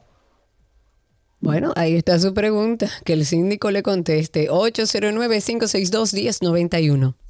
Ahí tenemos a Pedro en la línea. Buenas tardes, Sí, Pedro. buenas, buenas tardes, Sergio. Adelante. Mira, Hola. en mi condición, en mi condición de abogado, yo le quiero hacer un llamado al presidente de la República y a la procuradora Miriam Germán. Yo creo que la muerte de Orlando, nuestro querido Orlandito, no debe pasar desapercibido ese acontecimiento. Y yo creo que la muerte de Orlando no se debe circunscribir a ese sujeto que lo mató. Fíjate que la causal, la causal que le provoca la muerte a Orlando es la presión que tenía ese tipo encima para que le firmaran permisos en medio ambiente. Y, y, y Orlandito se negó por ser un tipo serio. Entonces hay que investigar, ahora que ese tipo está en manos del Ministerio Público, quiénes son esos empresarios que le dieron millones de pesos a ese asesino para llevarlo al nivel de desesperación, de quitarle la vida a- Orlando. Y él, y él sabe quiénes son, porque él le cogió el dinero. Y con eso vamos a desmantelar las mafias que están enquistadas en medio ambiente para desbaratar y destruir y depredar este país. Ese tipo tiene esas informaciones y hay que hay que tener esas informaciones del Ministerio Público antes de que ese tipo, esas mafias, lo manden a matar ahí en la cárcel donde está. Vamos.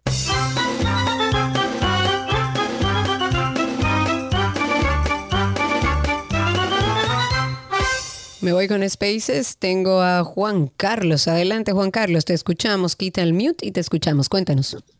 Gracias otra vez por la oportunidad. Se acaban los minutos, pero estamos por aquí. Pero estamos ahí. Mira, en la carretera del Calventi, eso en los Alcarrizos, por ahí pasan cientos de ambulancias para evitar entrar por los Alcarrizos. Hay un tramo que no tiene lámpara.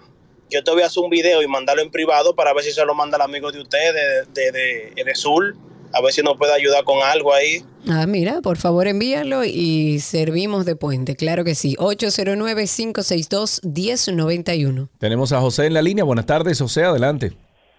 Buenas tardes, buenas tardes. Para mí es un tremendo honor comunicarme con ustedes. Gracias, para nosotros también. Cuéntanos. Tengo, hace unos días tengo una duda porque vi una situación.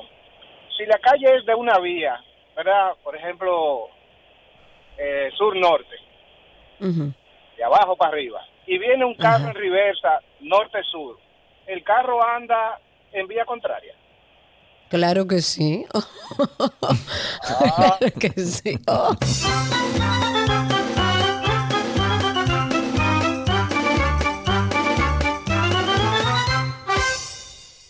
809-562-1091. Ahí tenemos también a José Pérez en la línea. Buenas tardes, José. Sí, buenas tardes, Sergio y Karina. Quiero que me deje explicarle un poquitico, lo voy a hacer lo más breve posible. Mira, eh, a nivel de seguridad, a Condoleza Rice, cuando era la encargada de seguridad del presidente George Bush, le preguntaron cuál fue su momento más difícil. Lo estoy diciendo rápido y ella dijo que fue cuando el presidente, en, eh, cuando tumbaron la Torre Gemela, quería ir a la zona. Y ella le dijo, presidente, yo lo lamento, pero usted ahora mismo no se manda, soy yo que mando aquí, usted no puede salir de aquí.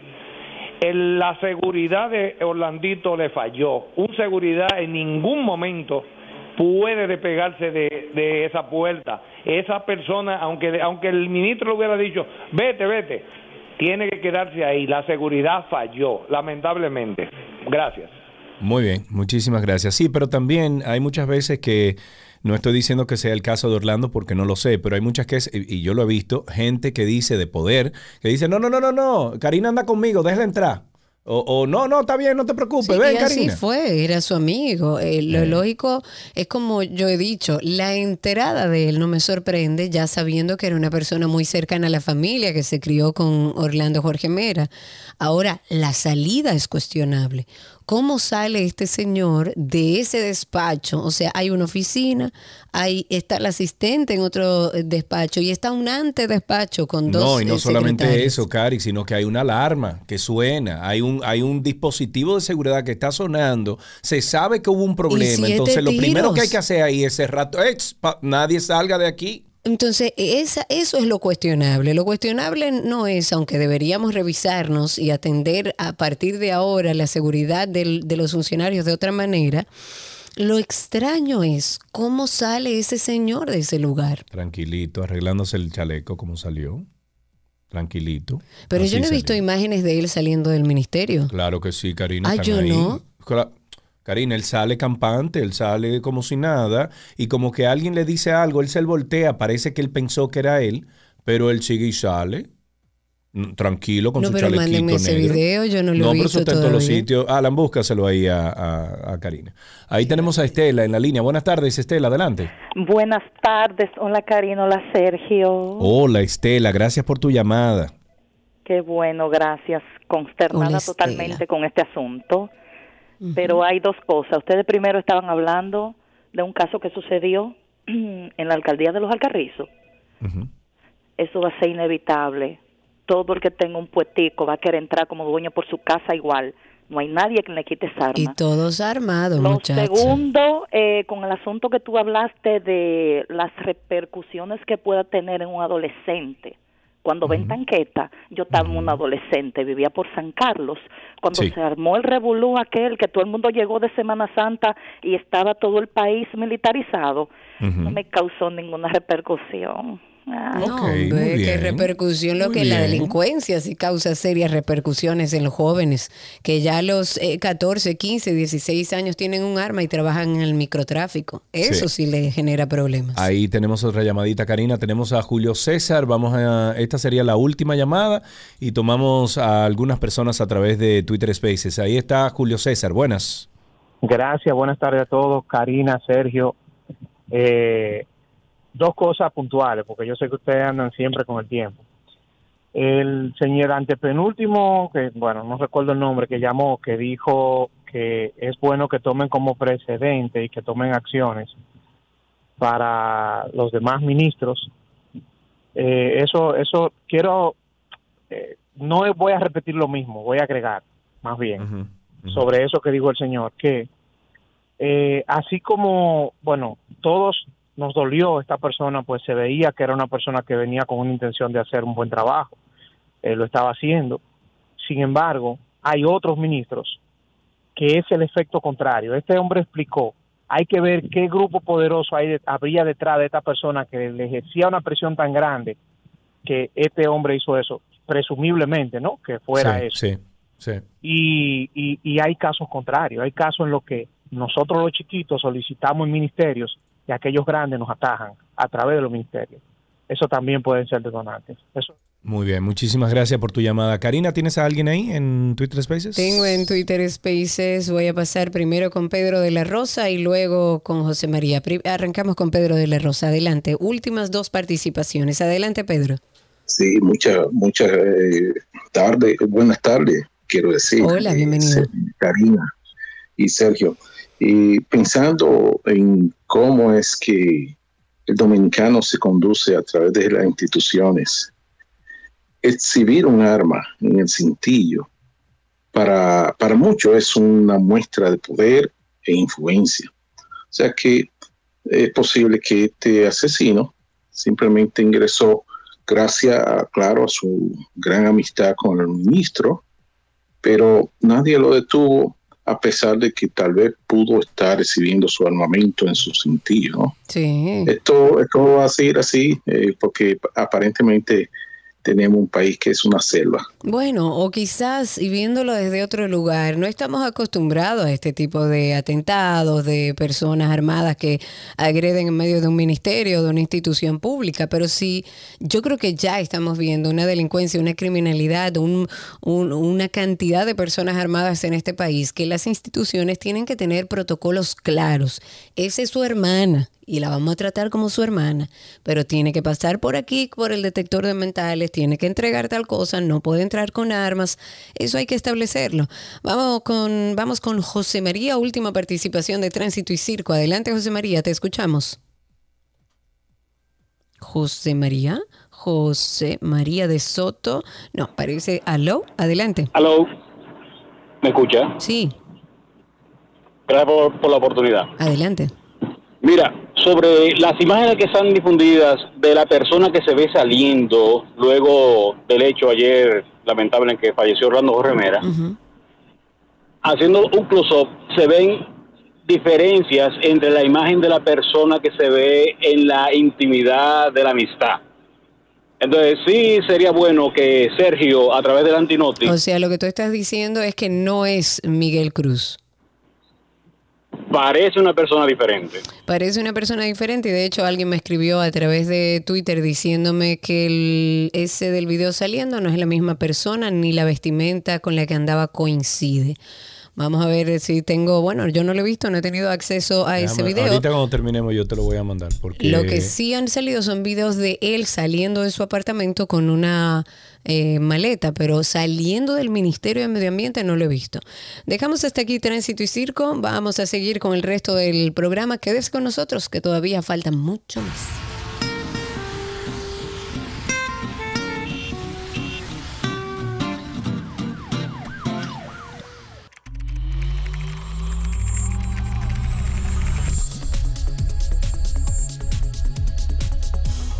Ya arrancamos con artículos tecnológicos y tenemos en el día de hoy a nuestro amigo Hedwig Guerra que viene de parte de nuestros amigos de Punto Mac. Hedwig, ¿cómo estás, amigo? Hello, hola Sergio, ¿cómo te va? ¿Todo bien? Todo muy bien, gracias a Dios. Qué bueno tenerte aquí en el programa. Hay unos cuantos temas importantes que vamos a hablar en el día de hoy. Ya lo estábamos hablando fuera del aire. Uno de ellos es el nuevo software, el nuevo sistema operativo iOS 16 Cuéntanos un poquito qué está pasando para, para oh, estas nuevas modificaciones que vienen con el sistema operativo. Claro, claro. Vamos ahora con un pequeño preámbulo. Como es de conocimiento, Apple eh, tiene un, una conferencia de desarrolladores que hace eh, siempre a principios de junio. Este año arrancó el lunes 6, se llama el WWDC. Y en el WWDC eh, anunciaron eh, los nuevos cambios que vienen en el sistema operativo de iOS 16. Ok. Que es con Dios mediante van a salir ya para el público en finales de septiembre, inicio de octubre, por ahí. Ok. Pero hay un, obviamente hay un sneak peek, o sea, un, una, eh, Un beta, un beta. Un beta, exacto, del sistema operativo. Y hay muchas, eh, eh, hay mucha tela de que cortar en el, en el sistema operativo. Ok. Por, para empezar, eh, tenemos nuevas eh, opciones de pantalla de bloqueo donde tú puedes poner, como en el Apple Watch, tú puedes poner ciertas complicaciones para poder ver información en tu pantalla de bloqueo que antes no, no- no estaba siempre fija. Sí. Y obviamente eso hace unos van a hacer unos cambios también en cómo te llegan las notificaciones, que ahora las notificaciones te van a llegar de abajo hacia arriba.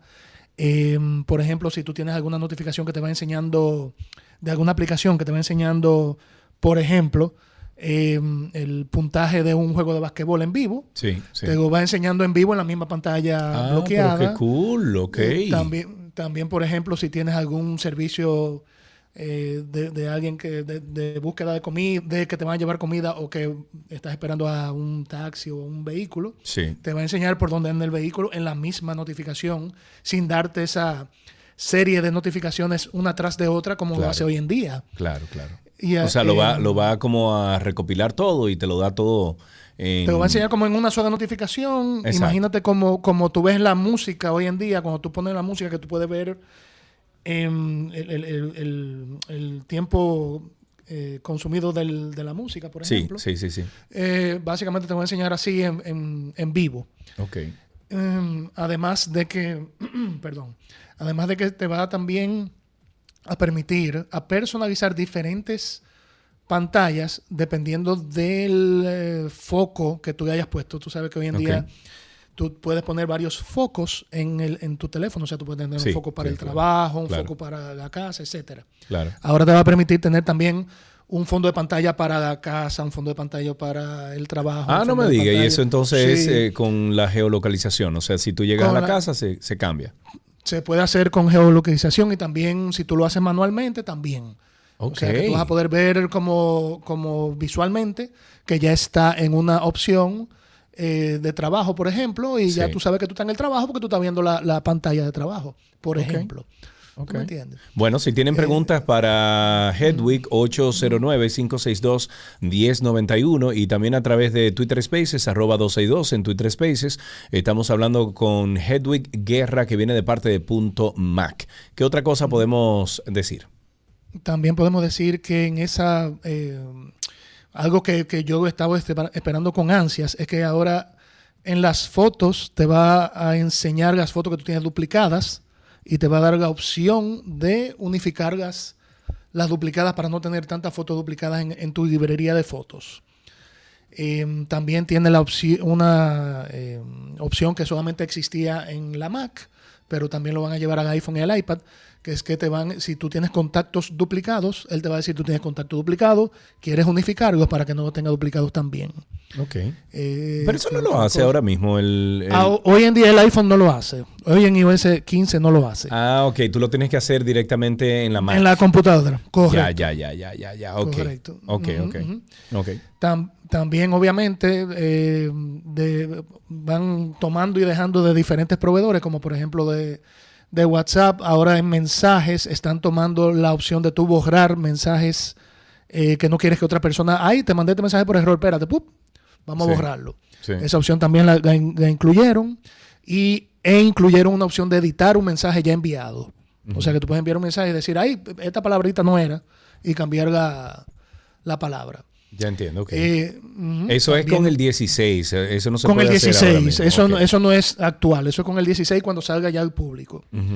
Eh, obviamente estamos hablando de todo esto es como una, pre- una un preview, un- una, una vista previa. Sí, Básicamente. sí, sí, sí, sí. Eh, en el correo también agregaron en el correo de- del sistema operativo que existe en otros proveedores como Gmail, por ejemplo. Eh, te están dando la opción de tu poder enviar correos a futuro. O sea, tú puedes decirle ahora, yo quiero que tú me envíes este correo mañana a las 8 de la mañana, Sí, por ejemplo. sí, sí. Y te incluyeron esa opción. Ok. Eh, también incluyeron la opción de decir, mira, mandé este correo por error, tienes 10 segundos para eh, que no lo envíe y decir, ay, sí, sí, cancela por, si mandaste un correo por error Ah, y te diste cuenta en poco tiempo. Sí, sí, sí.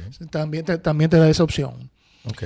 Eh, sí, sí. Otra mejora que tienen eh, eh, previsto para este sistema operativo nuevo es la traducción en vivo de, mm, de lo que está viendo tu cámara.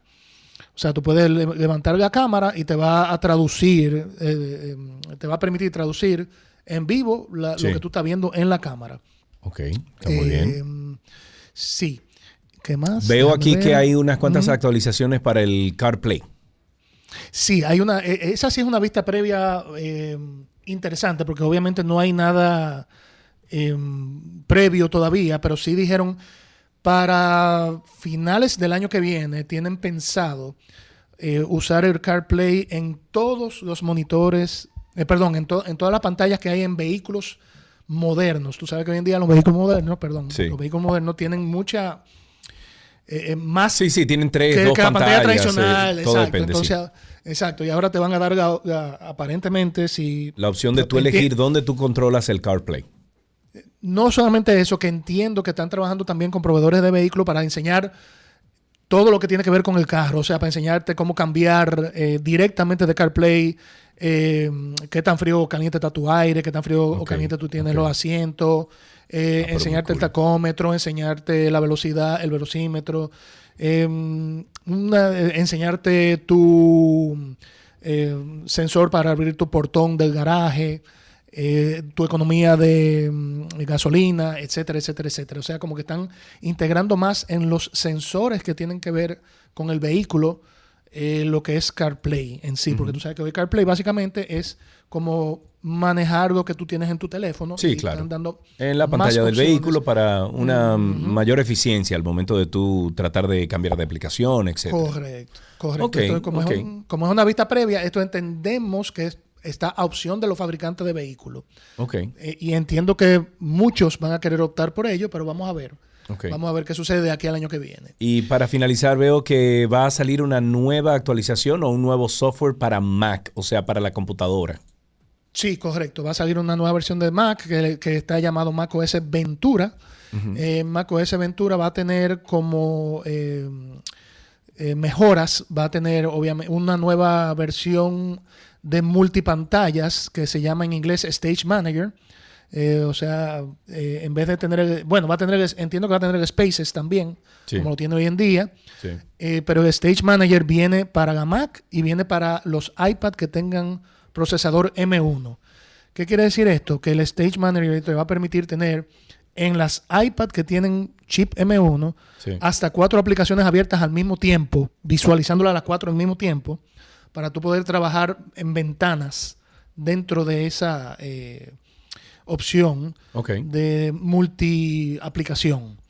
Ok. Em, también obviamente van a tener mejoras en continuidad que te va a permitir conectar tu iPhone directo a la computadora para tú usar la cámara del iPhone en vez de usar la cámara que trae la computadora. Que ojo, Para eso se puede hacer hoy en día eh, a través Sí. de, ah, bueno, es De un otras aplicaciones. largo, pero Sí. se puede hacer.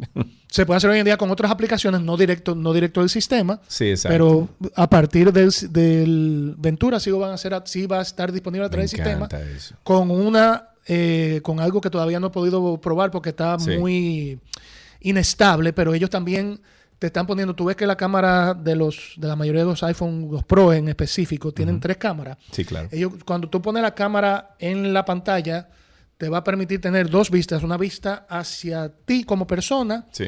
y otra vista a tu escritorio. con la misma cámara. Oh, señores, Mm. señores. ¿Y esto va a ser vía Señores. cable o esto va a ser remoto? Puede ser cableado o inalámbrico, no importa. Ok, me imagino que el cableado va a tener una respuesta más rápido. Más, Eh, más eficiente, claro. Exacto. Hedwig, muchísimas gracias por todas estas informaciones. Vamos entonces a esperar todas estas buenas nuevas que suenan muy chévere y que definitivamente son ya necesidades de todo el que usa una computadora. Eh, el hecho de tú tener un, un, por ejemplo, un celular que tú lo conectes y que funcione de cámara sería maravilloso. Eh, gracias, Hedwig. Un abrazo para ti y recordamos que Hedwig viene de parte de Punto Mac RD. Pueden encontrarlo en redes sociales como arroba punto Mac RD. Es distribuidor autorizado y centro de Creo servicio también- autorizado Apple, creciendo desde el 2005. ¿Me decías? Eh, sí, que, que, no solamente fue software lo que anunciaron, también anunciaron una nueva máquina, que es la MacBook Air con chip M2, pero esta va a estar disponible dentro de un mes. Ah, bueno, perfecto. Vamos a estar entonces atentos a eso. aquí allá hablamos más de eso, exacto. Claro que sí. Están, están Punto Mac está disponible en Santo Domingo, en Bellavista, en Punta Cana, eh, y ustedes pueden entrar a las redes de Punto Mac para averiguar un poquito más. Hasta aquí, artículos tecnológicos.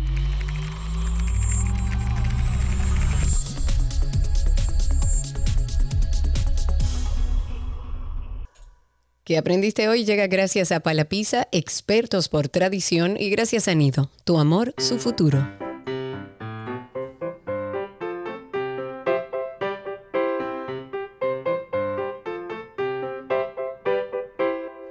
Ahí estamos una vez más esperando una llamada y tenemos en la línea a Kendra. Hola Kendra, ¿cómo estás?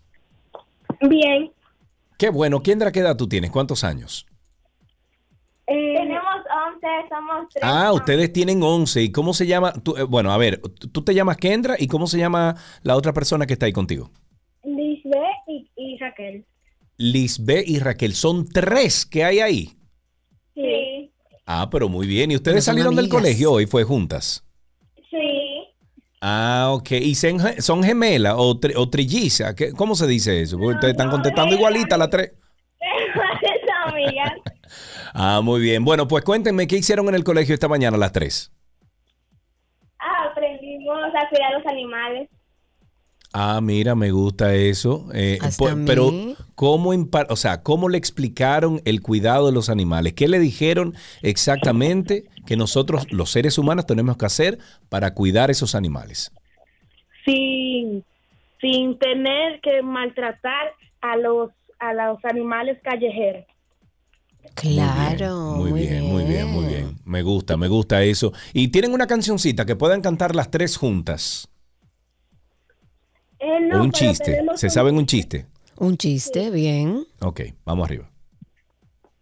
Ah, había un niño que estaba vendiendo un pan que habla y viendo un hombre y le dice, un pan que habla, yo quiero uno. Y le dijo, pero primero tiene que pagar. Y me dijo, sí, está bien.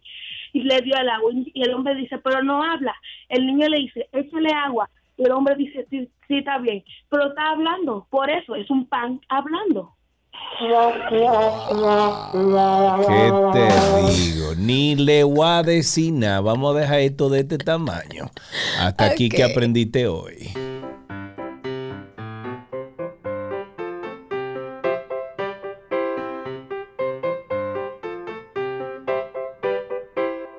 Las noticias actualizadas llegan a ustedes gracias a la Asociación La Nacional, tu centro financiero familiar donde todo es más fácil.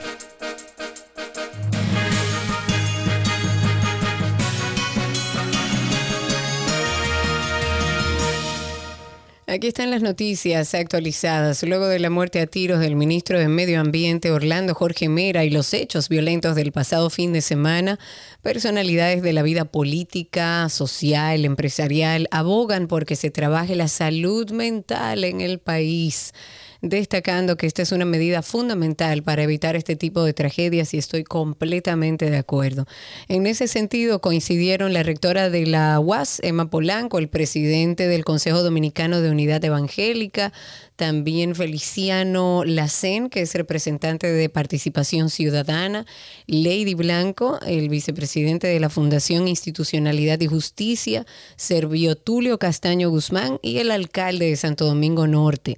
Las figuras hablaron a su salida de la funeraria donde están siendo velados los restos de Orlando Jorge Mera, ministro de Medio Ambiente y como sabemos quien fue ultimado de disparos el pasado lunes. República Dominicana es de los pocos países de la América Latina y el Caribe a los que el Banco Mundial no le varió ni disminuyó, como hizo para casi dos decenas de naciones, su proyección de crecimiento para este 2022 en su más reciente eh, informe. Perspectivas económicas mundiales. El organismo multilateral mantiene la proyección de crecimiento del país en 5% para este 2022 y también para el próximo año, tal como lo indicó en un informe similar publicado en enero del presente año. En otra de las noticias, también el ministro de Industria y Comercio y MIPIMES ha informado en el día de hoy que apartó de sus funciones hasta que concluyan las investigaciones a su encargado provincial en Santiago Rodríguez, señalado como la persona que mató la noche de este martes a una pareja e hirió dos personas durante un confuso incidente. Todavía no se sabe. Mediante un comunicado, el ministerio indicó que se encuentra a la espera de los resultados de la investigación que fue iniciada por las autoridades en relación a este colaborador del ministerio y agregó que lamenta la situación y se solidarizó con los familiares afectados. Versiones preliminares establecen que Carlos García Rodríguez disparó contra las víctimas, a quienes conocía, mientras se encontraban ingiriendo bebidas alcohólicas en una estación de combustible del municipio de Sabaneta. Para finalizar, el presidente de Cuba, Miguel Díaz Canel, criticó este miércoles a Estados Unidos por excluir a su país de la Cumbre de las Américas y tachó la cita de oportunidad perdida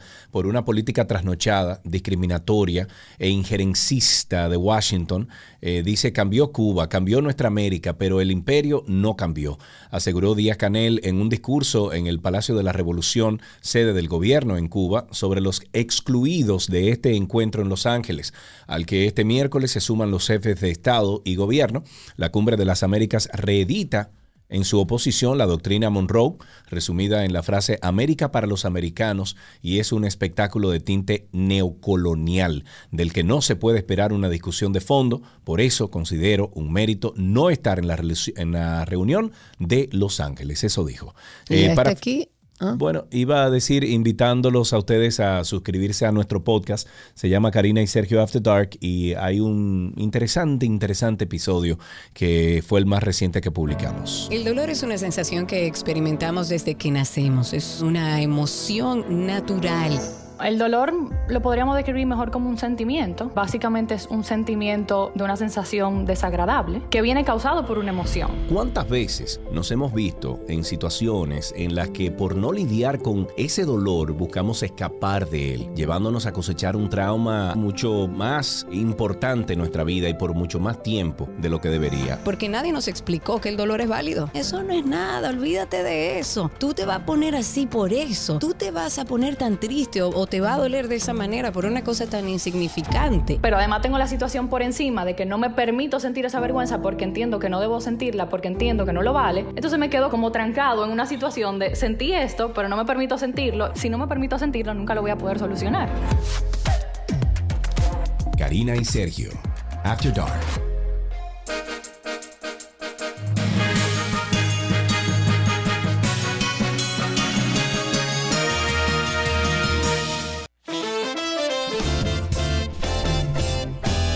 Amigos, por la sombrita, por favor, anden por la sombrita, cuídense mucho y mañana a las 12 del mediodía nos encontramos en vivo aquí en este dial 91.3, 91.1 FM, pero por supuesto que estamos en la vía digital en podcast, arroba 12 y 2, en todos los servicios de podcast que usted pueda encontrar. Ahí estamos nosotros, nos pueden buscar más fácil por nuestros nombres, Karina Larrauri o Sergio Carlo, y salen los dos podcasts de los que participamos. Chao, Chau, chau, sean felices. Nos escuchamos mañana.